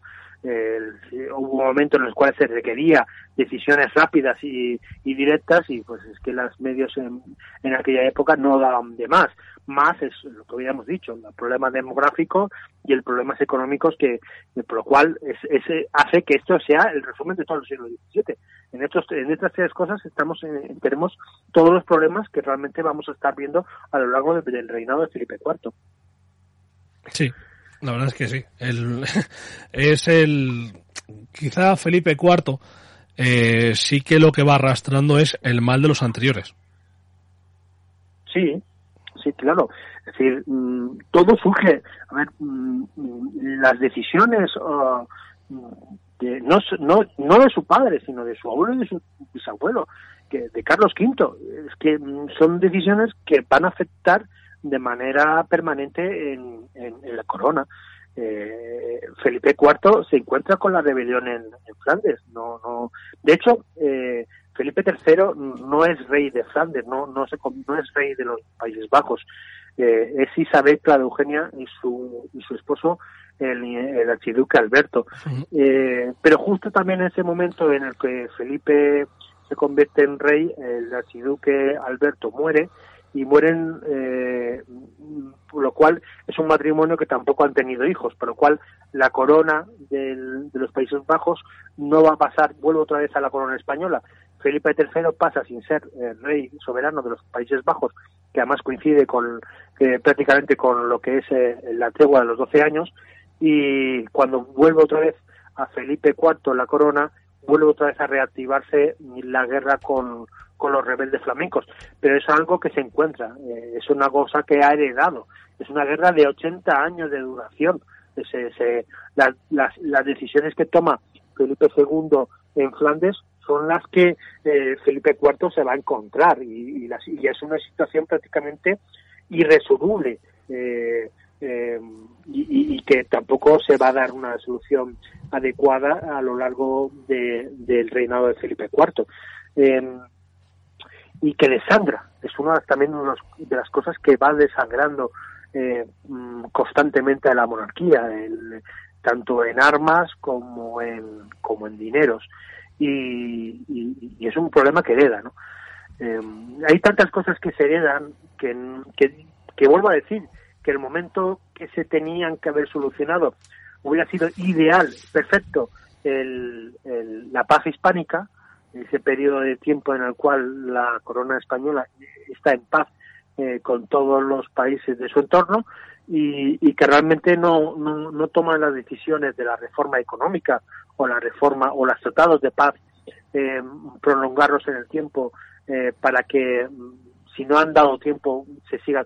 Por lo cual eh, España al comienzo de Felipe IV y ya está en la guerra de los de los 30 años que no es un escenario ni tiene fuera de lo que es la rebelión de Flandes tiene mayor interés para la propia corona que es, realmente es el apoyo a la familia al apoyo al emperador Fernando segundo, que es el emperador de Austria y que, reina desde Viena, y que es la familia. Y eh, España eh, es, una, es un actor secundario en esta guerra, pero que eh, agrava sus problemas militares y agrava sus problemas económicos de una manera que realmente si hubiéramos si hubiera si se hubiese ganado el lado católico en esta guerra de los de los 30 años tampoco hubiera ganado España en ninguna mm, nada que hubiese merecido la pena una guerra tan larga.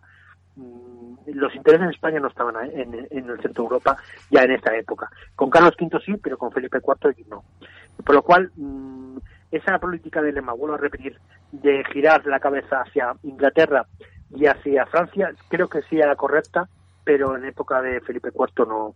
Eh, eh, el imperio, lo que vino, vino de, Austria, no, no fue, no, no, no, no, nos benefició nada. Mm, la verdad es que es una herencia bastante envenenada la que fuimos recibiendo. Bueno, la que fueron recibiendo los reyes. Es una herencia envenenada, pero es la que es. sí, sí, claro. También es, también es curioso que mm, yo invito a los oyentes que intenten escuchar o intenten eh, pensar qué sería eh, eh, el, el, reino, la política en Europa, no desde la mm, vista desde los, de las naciones, sino de las dinastías, que realmente el siglo XVII es la pelea entre dos dinastías, Borbón en Francia y Austria, en, tanto en España y en, y en Viena. es realmente eh, todo lo que sucede a lo largo del 17, en su gran parte, es la lucha de dos familias. Y viendo esa, desde esa perspectiva se entiende muchísimo mejor el siglo XVII que desde la perspectiva política de las naciones. Eh, y es, es, curioso, realmente es una visión bastante nueva y bastante curiosa eh, de entender la, la, política del siglo XVII. Y además es una pues política en la que destacan personajes como Richelieu. Eh, fundamental, bueno, también da eh, una respuesta a, bueno, pues cómo los reyes daban el poder a los válidos, ¿no? Que parece que era, que ya de sí, mismo generar un gobernante, un primer ministro, que no dejaba de ser un válido, un primer ministro, un presidente del gobierno, y mientras que el rey ocupaba lo que hoy entenderíamos que es la jefatura del Estado, eh, el rey tendría que reinar y el gobierno y el gobierno recaía en personas personas pálidas, ¿no? Pues eh, eh, es un sentido moderno de la concepción de, del gobierno de una nación o de un reino, ¿no? Pero y no, es, no se, y se ha entendido como algo negativo que el rey cediese sus poderes o el gobierno a una persona mucho más preparada eh, no, no es negativa, es un, es un, ya digo, que es una manera bastante más moderna de entender el gobierno de una nación, eh, sobre todo en esta época. Y, y, el, y, el, y el, el, ejemplo de que es de que es un éxito y que podía funcionar perfectamente es precisamente Richelieu o, o en Inglaterra el, el duque de Buckingham, ¿no? que no es que no España no es ajena a lo que ocurre en otros reinos, ¿no? Que otros reinos también lo están haciendo.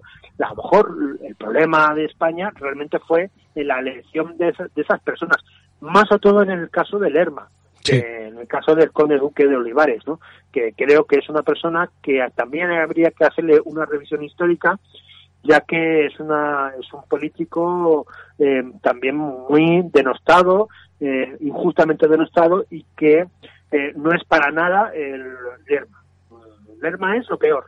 El duque de Olivares no fue un político que cometió errores, pero que tuvo una visión eh, bastante clara de los problemas del país y que quiso solucionarlos. No lo consiguió, pero quiso hacerlo. Y ya lo debo decir, no lo consiguió porque España en ese momento ya estaba otra vez metida en garras, la economía seguía sin solucionarse y, y el momento para haberlo hecho pasó. Hmm, exactamente. Quizás es Mm, bueno, eh, lógicamente, con Educo eh, Olivares eh, seguramente también cayó en el nepotismo como Lerma, porque eso es, creo que va intrínseco en, la clase política de este país, pero no tuvo quizás el nivel de corrupción mm, tan exagerado y tan depravado que tuvo Lerma. Porque tuvo sentido de Estado. El conde duque de los Mares tuvo sentido de Estado. Realmente quiso gobernar. Em, por ejemplo, Lerma eh, trataba con el rey de una manera que quería manipularle, eh, hacerle, em, controlarle de manera psicológica y emocional. Eh, le tenía distraído con fiestas, con viajes, em, cacerías. el conde Duque de Olivares también entra, según momentos, en función de sus eh, eh, posiciones políticas de cada momento eh, con Felipe IV en ese digamos en ese esa dirección en llevar al rey a según qué terrenos. Pero sobre todo en esta primera época desde que consigue la corona Felipe hasta 1626 un periodo de cinco o seis años en el que el, el conde duque de Loibares realmente está para enseñar al rey a gobernar no quiere, no se dirige a él en las cartas que se dirige a él. El, propio eh, memorial de 1624 es una enseñanza, es un, voy a enseñar al rey eh, cuál es su papel, cómo tiene que actuar, cómo son sus reinos, cuál es la naturaleza de sus reinos, cómo es los usos y las costumbres, los sus fueros, cómo y cómo y, cuáles son los problemas que ocurren que hacen que, que, tengamos estos problemas, ¿no? Y quiere, le lleva al rey a, por el punto del razonamiento, no de la manipulación. Después, evidentemente, si cae en el nepotismo, ¿no? Pero mm, es que no son partidos políticos en esta época. Por lo cual, mm, ¿a quién colocas? Pues eh, colocas a tu familia. Bueno, de aquella época. De, de aquella época y de incluso de ahora. Claro, pero colocas a la gente de tu familia eh, en los puestos de control, porque evidentemente tienes que generar un equipo. El conde duque no gobierna España solo, eh, tiene que gobernar España eh, junto con muchas personas más, y todos son aristócratas que se encuentran en la, en, la, posición por lo cual colocas a tu yerno, colocas a, personas de, tu entera confianza en los puestos claves para saber que la dirección del, del gobierno van por los lados que tú deseas. Por lo cual es fácil caer en el nepotismo en esta época, a falta de organizaciones eh, políticas organizadas, que bueno, que esto es un invento del siglo XIX que, que ya, que bueno, que, que habéis visto Juan Carlos tuvo en la historia. de todas maneras, te decía que de eso no te fíes, porque hoy en día, incluso siendo vicepresidente, colocas a tu mujer de ministra. Por ejemplo, el nepotismo sigue existiendo. Sí, sí, sí, está claro. O sea, es una... Pero en aquella época, que ahora mismo lo estamos viendo con los ojos del siglo XXI, lo vemos de una forma negativa, y ya repito, el nepotismo del siglo XVI, XVI, XVII, no es, eh, no es tanto un problema de, de, de, de corrupción, sino una fórmula de gobierno bastante válida para el control y, sacar las cosas con la mejor forma posible. ¿no? Em, eh, el, el, nepotismo en el siglo XXI, en el siglo XX o incluso en el siglo XIX sí que es un defecto político de una sociedad y una política que no realmente em, eh, es, una, es un, digamos, una gran señal de corrupción. En el siglo XVII creo que es una fórmula bastante correcta de intentar controlar todos los eh, eh, engranajes del Estado para que funcionen en función de un de una cabeza que en este caso pues era el, válido y que después más arriba estaba el rey. Pues sí, la verdad es que hay que decir que, a ver, necesito una revisión, lo que decíamos, necesito una revisión Olivares, pero bueno, de todas maneras, vamos a intentar ver que lo que primero que hizo Olivares, una de sus intenciones era hacer limpia, y ya lo hizo con el rey limpia de todo lo anterior, que había que barrer debajo la alfombra, pero bien barrido. Sí, y hay un, una expresión latina que, que, mm, que digamos que, que mm, se ajusta perfectamente a este periodo, a estos primeros cinco años de gobierno, o dos primeros años de gobierno de Felipe IV, que es el damnatio memoriae, es lo que realmente ocurrió en, nada más en subir Felipe IV a, la corona. Em, nombra como preferido o favorito al propio conde duque, eh, que, en ese momento también mm, eh, le da el ducado, el título de duque y le hace grande de España. Porque eso era otro de los grandes problemas que tenía, que la vieja nobleza no veía bien por así decirlo, al conde duque de Olivares, en este momento conde duque de Olivares, porque no venía de la antigua nobleza española, no era un grande de España y eso le colocaba en un, en un escalón por debajo de ellos. Es decir, la, gran nobleza española, los grandes de España, que son aquellos que, por ejemplo, no deben no tienen por qué descubrirse, quitarse el gorro delante del rey. Esta antigua grandeza de España, esta nobleza venía de la época de la Reconquista.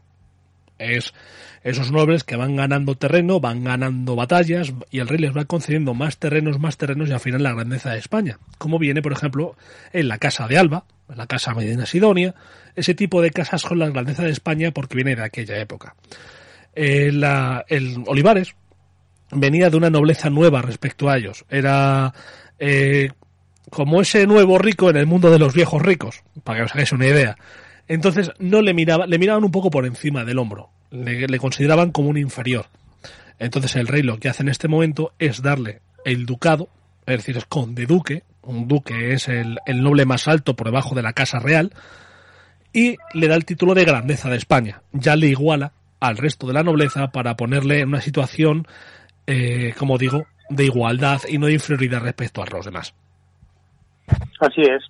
De hecho, su tío, Baltasar de Zúñiga, eh, que ya he dicho que es uno de los grandes políticos y diplomáticos de finales del reinado de Felipe II y de todo el reinado de Felipe III, em, es nombrado, justo nada más morir eh, Felipe III, es nombrado pálido de Felipe IV, realmente el, el puesto del duque de Uceda lo retoma Baltasar de Zúñiga como os digo, es, eh, es un, como los grandes defectos que le ponen a este personaje es que realmente no era grande de España y que al no ser grande de España eh, condicionó muchas veces su actitud y su comportamiento eh, siempre con una moderación extrema por no pisar los callos de alguien que pudiera después ser vital en su promoción a, a puestos más altos. Entonces, es, pero una vez ya logra eh, también eh, convertirse en válido de Felipe IV, que solamente dura un año, porque realmente el 22 de noviembre, de, octubre, 22 de octubre de 1622, este, este el tío del conde duque de Olivares, Baltasar de Zuña, fallece y nos perdemos. Alguien que podía haber sido un válido perfectamente del nivel de incluso de Richelieu, eh, pues es una persona que tenía unas unas cualidades políticas extraordinarias y, y es el que realmente empieza lo que es eh, la depuración de, de, todo lo que es el régimen anterior. ¿no? Eh, hay una persona que está en prisión, que incluso en los últimos años del de, reinado de Felipe III está en prisión por sus actos de corrupción, pero vive, que es Rodrigo Calderón, que en cuanto oye el, las campanas a muertos en Madrid eh, por la muerte de Felipe III, ya sabe perfectamente que, que una vez muerto el rey, él iba a ser eh, condenado, y como es así, que es ejecutado en septiembre del 21. Hay que decir que incluso a Rodrigo Calderón hay gente, hay investigadores, historiadores que lo consideran eh, que llegó a pensarse que fue la mano ejecutora de la reina. Pero claro, eh, esto que se cuenta de que fue posiblemente que la reina no murió del tema del parto, sino que murió asesinada por, por Calderón, no deja de ser una especulación porque realmente no se sabe como tal. No, no, es una especulación total, no hay ni pruebas de ello. Lo que sí se sabe es que era un corrupto y que se llevó dinero a manos llenas. Eso, de, eso fue condenado y por eso fue ejecutado. eh, también es, hay un delito de sangre de, de un soldado y bueno, que, temas que, que, ya se trataron en su momento. Otra persona que cayó también en, en esta Damnatio Memoriae eh, y cambio de régimen fue el duque de Osuna, uh -huh. eh, que fue virrey y, y un, un, buen amigo de Quevedo, de Francisco de Quevedo. Otro, bueno, el duque de Ucena sin duda alguna, es sí, claro. como válido, pero también pasa prisiones y, sale como la persona más poderosa después del rey para pasar directamente a prisión. O el confesor del rey de Luis de, de Felipe III, Luis de Aliaga, uh -huh. que también es, es, es, entra en prisión. Y Lerma, a Lerma no le pueden tocar, al hermano le pueden meter en prisión y es el, la cabeza de todo, ¿no?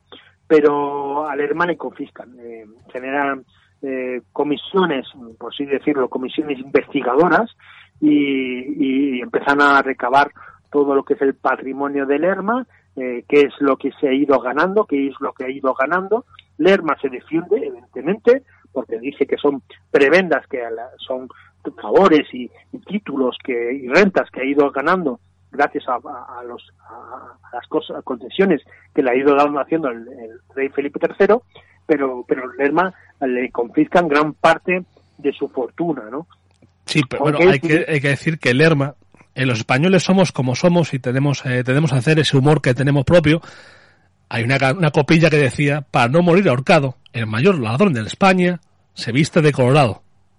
Y así es decir, se hizo cardenal o se hizo nombrar cardenal, compró el título, a fin de cuentas, de cardenal, para que estar, para estar de esa manera, para estar bajo protección de la Iglesia Católica, estar adscrito al, derecho canónico, no al, a, no como al resto de los mortales, y por tanto no se le podía juzgar ni se le podía condenar, y lógicamente no se le podía ejecutar.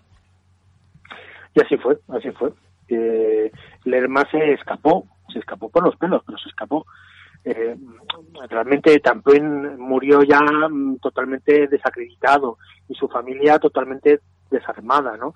Tampoco es que no, no, tuvo ninguna continuidad, continuidad, nada de la obra que en vida hizo. Y además murió joven, también joven, murió al poco tiempo más tarde. Con Tampoco, 72 años ya, creo que murió, sí. Sí, no, no, no, no, no vive mucho más.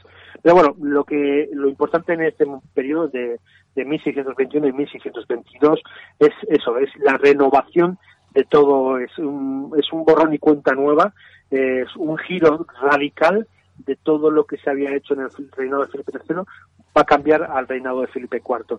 No solamente la manera de hacer las cosas, de gobernar, sino también la manera de, de, generar la política, de la política exterior, de, los intereses de España. Eh, en el reinado de Felipe III se entra en un periodo de paz, buscan la paz y en el Felipe y en, el reinado de Felipe IV y además es una constante en toda su vida es que Felipe IV eh, sube al trono en una guerra y va hasta eh, hasta prácticamente el año de su muerte va a estar en guerra constante excepto en el 59 se firma la paz de los Pirineos y Felipe IV muere en, el, en 1665 excepto los eh, últimos años de su vida eh, eh, España es una guerra constante es todo lo contrario que en el reinado de su padre que es el gran periodo de paz de, de toda la dinastía de Austria no y, y bueno, y, cambia la política, la política internacional de España.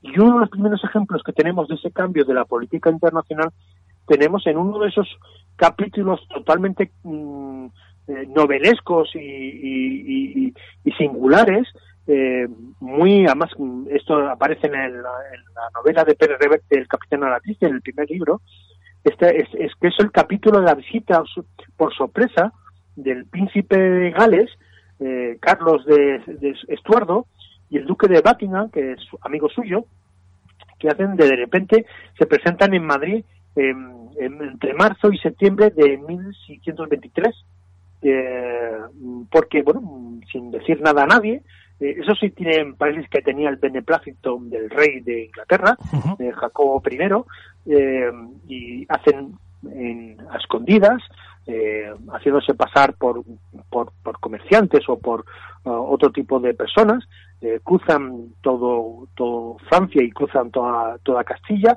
hasta llegar en los primeros días de marzo, no se sabe exactamente qué día de marzo, entran en Madrid de noche, se, se alojan en el palacio de las siete, en la casa de las siete chimeneas que está ahí eh, detrás de la Gran Vía sigue existiendo ese, edificio em, que es sede de una del Ministerio de Cultura y, se alojan allí en la, en, la, en la casa del embajador de Inglaterra en Madrid. El conde de Godomar eh, que es el, el, que era el anterior eh, embajador en Londres es avisado de, la presencia del príncipe, de la llegada del príncipe de Gales y el duque de Buckingham a Madrid, avisa de noche corriendo al ya válido del rey con el duque de Gales desde hacía pocos meses. Y, bueno y toda la corte entra eh, en una gran excitación por este por este hecho mm, totalmente inusual que, que, no es normal que el, próximo rey de Inglaterra eh, esté de repente en Madrid ¿Y cuál es la intención del, del príncipe de Gales? Pues era mm, cortejar y lograr el acuerdo matrimonial eh, con María Ana de Austria, que es hermana de Felipe IV, eh, para así establecer una alianza matrimonial entre, la, Inglaterra y, España. Y, en principio esta alianza no fue vista con malos ojos, pero eh, en este periodo de tiempo que estuvo el príncipe de Gales, que fue desde marzo hasta septiembre, em, bueno, pues empieza lo que al principio fue visto con buenos ojos, fue complicándose por, por momentos. A ver, hay que entender una cosa, hay que entender que sería la pinza triple sobre Francia. Claro. Tendríamos, por un lado, a un rey de dinastía Habsburgo, a una emparentado, lógicamente, a los Habsburgo, emparentado con la corona inglesa, y por España. O sea, eh, Francia estaría copado al este, al oeste y al norte. Y al sur, porque los territorios del sur también son de España, el milanesado. Entonces, estaría totalmente eh, aislada. Absolutamente. Y eh, esto, claro, evidentemente a Francia no, no le quería, pero tampoco quiso el embajador imperial. y, supongo que, y supongo que tampoco la reina. Mm, la, sí, bueno, Isabel, pero Isabel, Isabel de Borbón evidentemente no hacía, no, no hizo un papel político.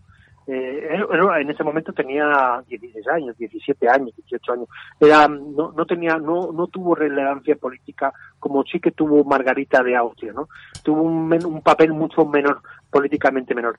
Pero, pero bueno, los intereses mm, empezaron a verse, bueno, que podía ser interesante esa alianza. Eh, Inglaterra había sido el gran enemigo, eh, sobre todo en la época, en, eh, en, el final del reinado de Felipe II, nos había causado mm, grandes problemas y, y, pocos beneficios, ¿no?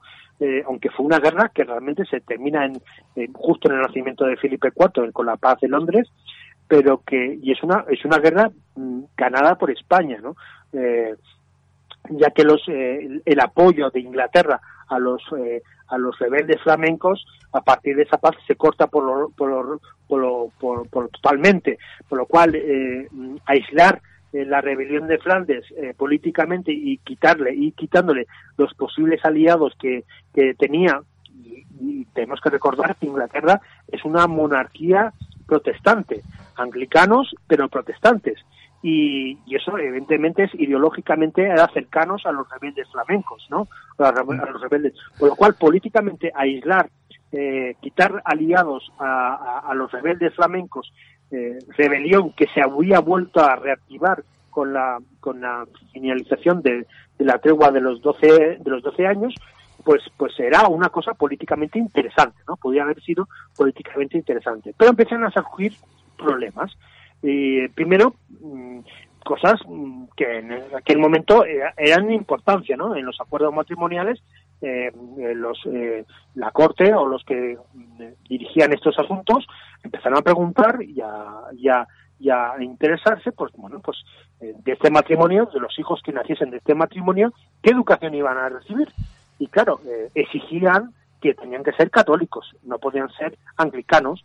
Y, y, bueno, y Carlos, en ese momento, allí en Madrid, junto con el duque de Buckingham, pues iba cediendo, iba aceptando cosas que realmente no era de la competencia, porque también quiero eh, indicar que, Inglaterra eh, era una monarquía que se regía también mm, con la tutela de un parlamento, un parlamento inglés que realmente eh, generaba leyes y que muchas actuaciones del gobierno de la corona de Inglaterra Mm, salían no de la rey, no de la monarquía, no de la cabeza del rey, sino de la propio, del propio parlamento, ¿no?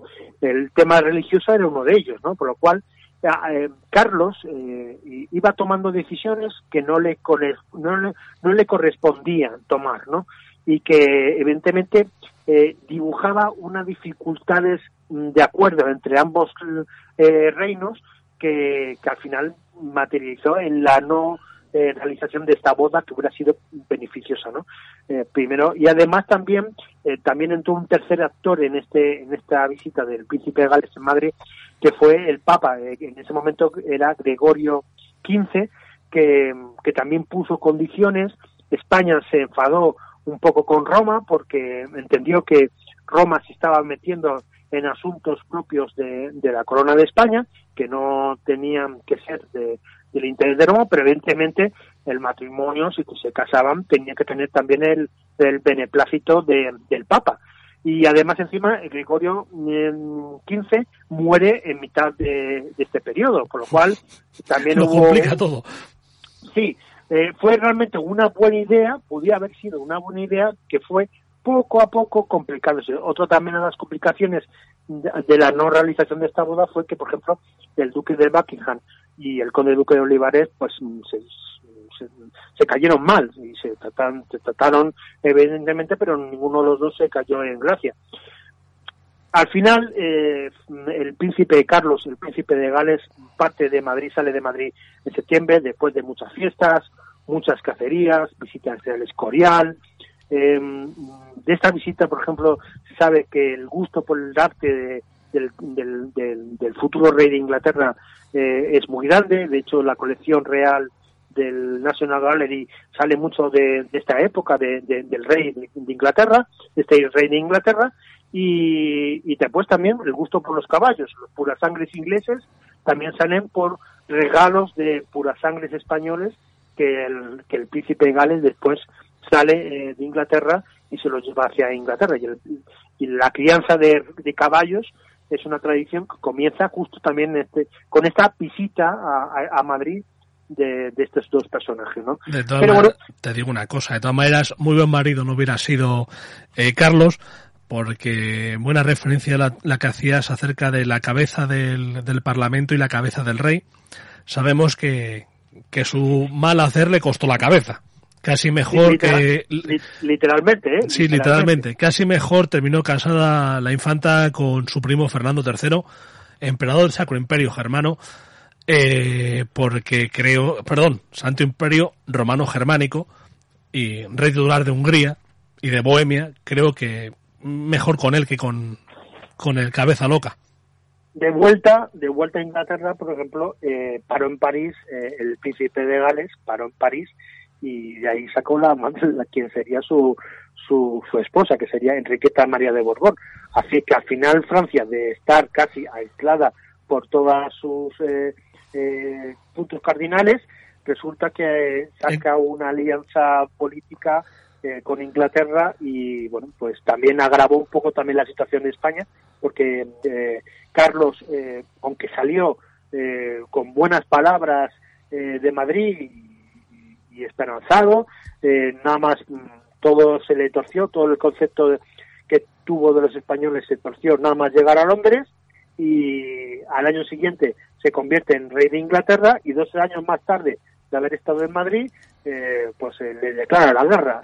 Incluso hay un ataque, eh, genera, eh, realiza un ataque su flota a Cádiz, una, un, que, bueno, que, que, termina en un desastre para los ingleses, pero bueno, que hay un cuadro magnífico de Zurbarán en el Museo del, Prado, nada más entrar en el Museo del Prado, grandísimo, que es el ataque de, a Cádiz de 1625, eh, eh, es precioso, y, bueno, que, que, va, va, a crear una animaversión hacia España de manera constante. Otra vez volvemos a, al viejo enemigo de Inglaterra. Podíamos haber eh, retomado eh, las buenas relaciones que teníamos con Inglaterra antes de Isabel, Isabel I, pero volvemos otra vez a la, a la, a la al, que va, se va a convertir en crónico. ¿eh? eh la relación de España e Inglaterra como enemigo se va a convertir en crónico.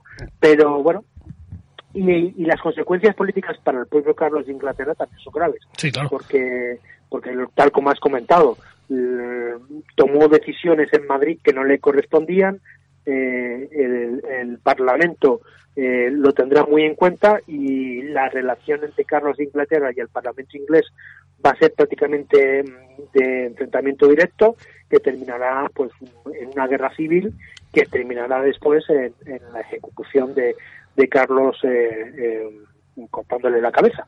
Exactamente. Y yo creo que vamos a dejarlo por aquí hoy.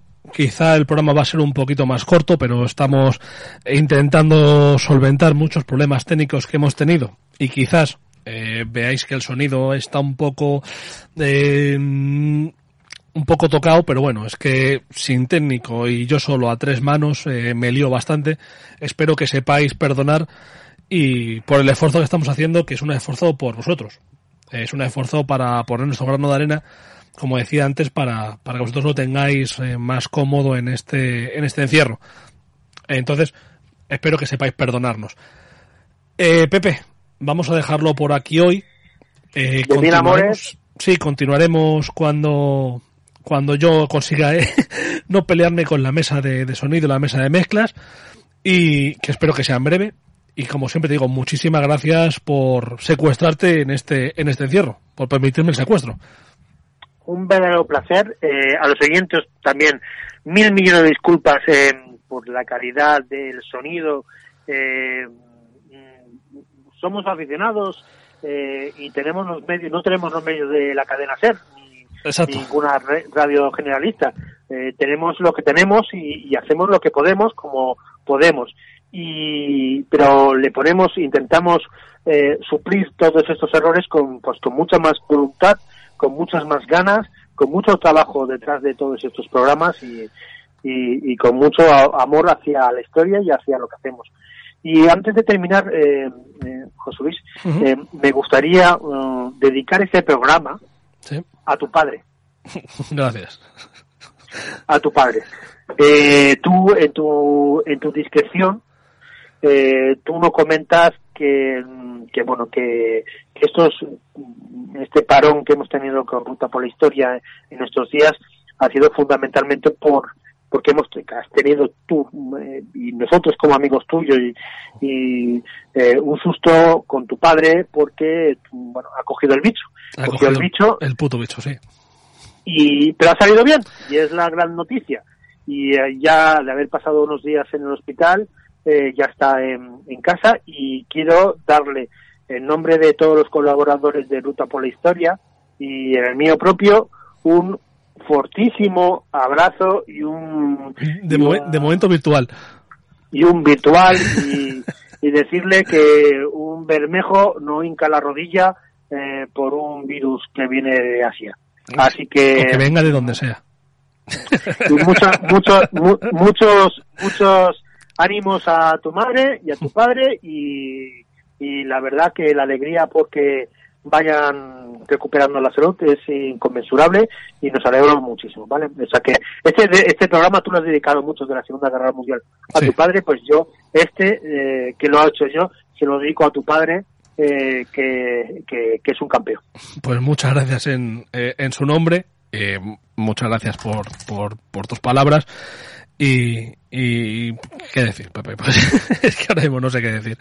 Que, que, muchas gracias, a fin de cuentas. No, que estamos todos en esta, estamos todos en esta, estamos eh, eh, con el cabeza en todas las familias y en todas las personas que, que, que, esta, que esta pandemia está causando, eh, en las personas que caen enfermas, en las familias que sufren por esas personas, en las personas que fallecen, en esas personas que no pueden velar a las personas que fallecen eh, y, y en las personas que, que, que responsablemente están quedándose en su casa porque saben que es bueno para ellos mismos, son, es bueno para las personas que queremos y es bueno para el país, a pesar eh, de los perjuicios económicos que todo esto nos va a causar, pero eh, tomamos conciencia de país, tomamos conciencia de, de sociedad y, y, y juntos eh, vamos a sacar eh, esto adelante. Y no solamente en España, porque tampoco me olvido de nuestros amigos y nuestros oyentes de, de, de, de Hispanoamérica, eh, que están allí, en México, en Argentina, en Perú, Ecuador, Venezuela, Colombia, eh, Bolivia, etcétera. Eh, nuestro, nuestro corazón está con vosotros y, y vosotros también vais a poder eh, superar esto de la mejor manera posible y, desde España os mandamos también todo, todos nuestros mejores deseos a, vosotros. Así que mucha fuerza y mucho ánimo que, que de esta salimos todos juntos. Pues nada más que hacer mías tus palabras, Pepe.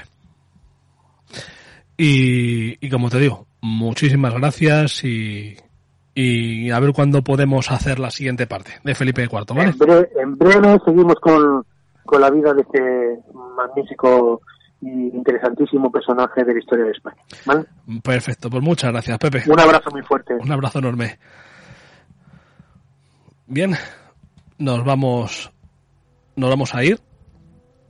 Eh, vamos a intentar, una vez que, bueno, como ha dicho Pepe, eh, mis problemas familiares se han ido solventando, vamos a intentar hacer el programa más a menudo y, a ver si podemos hacer compañía en esta Semana Santa y, y, posteriormente porque no sabemos cuándo va a terminar todo esto.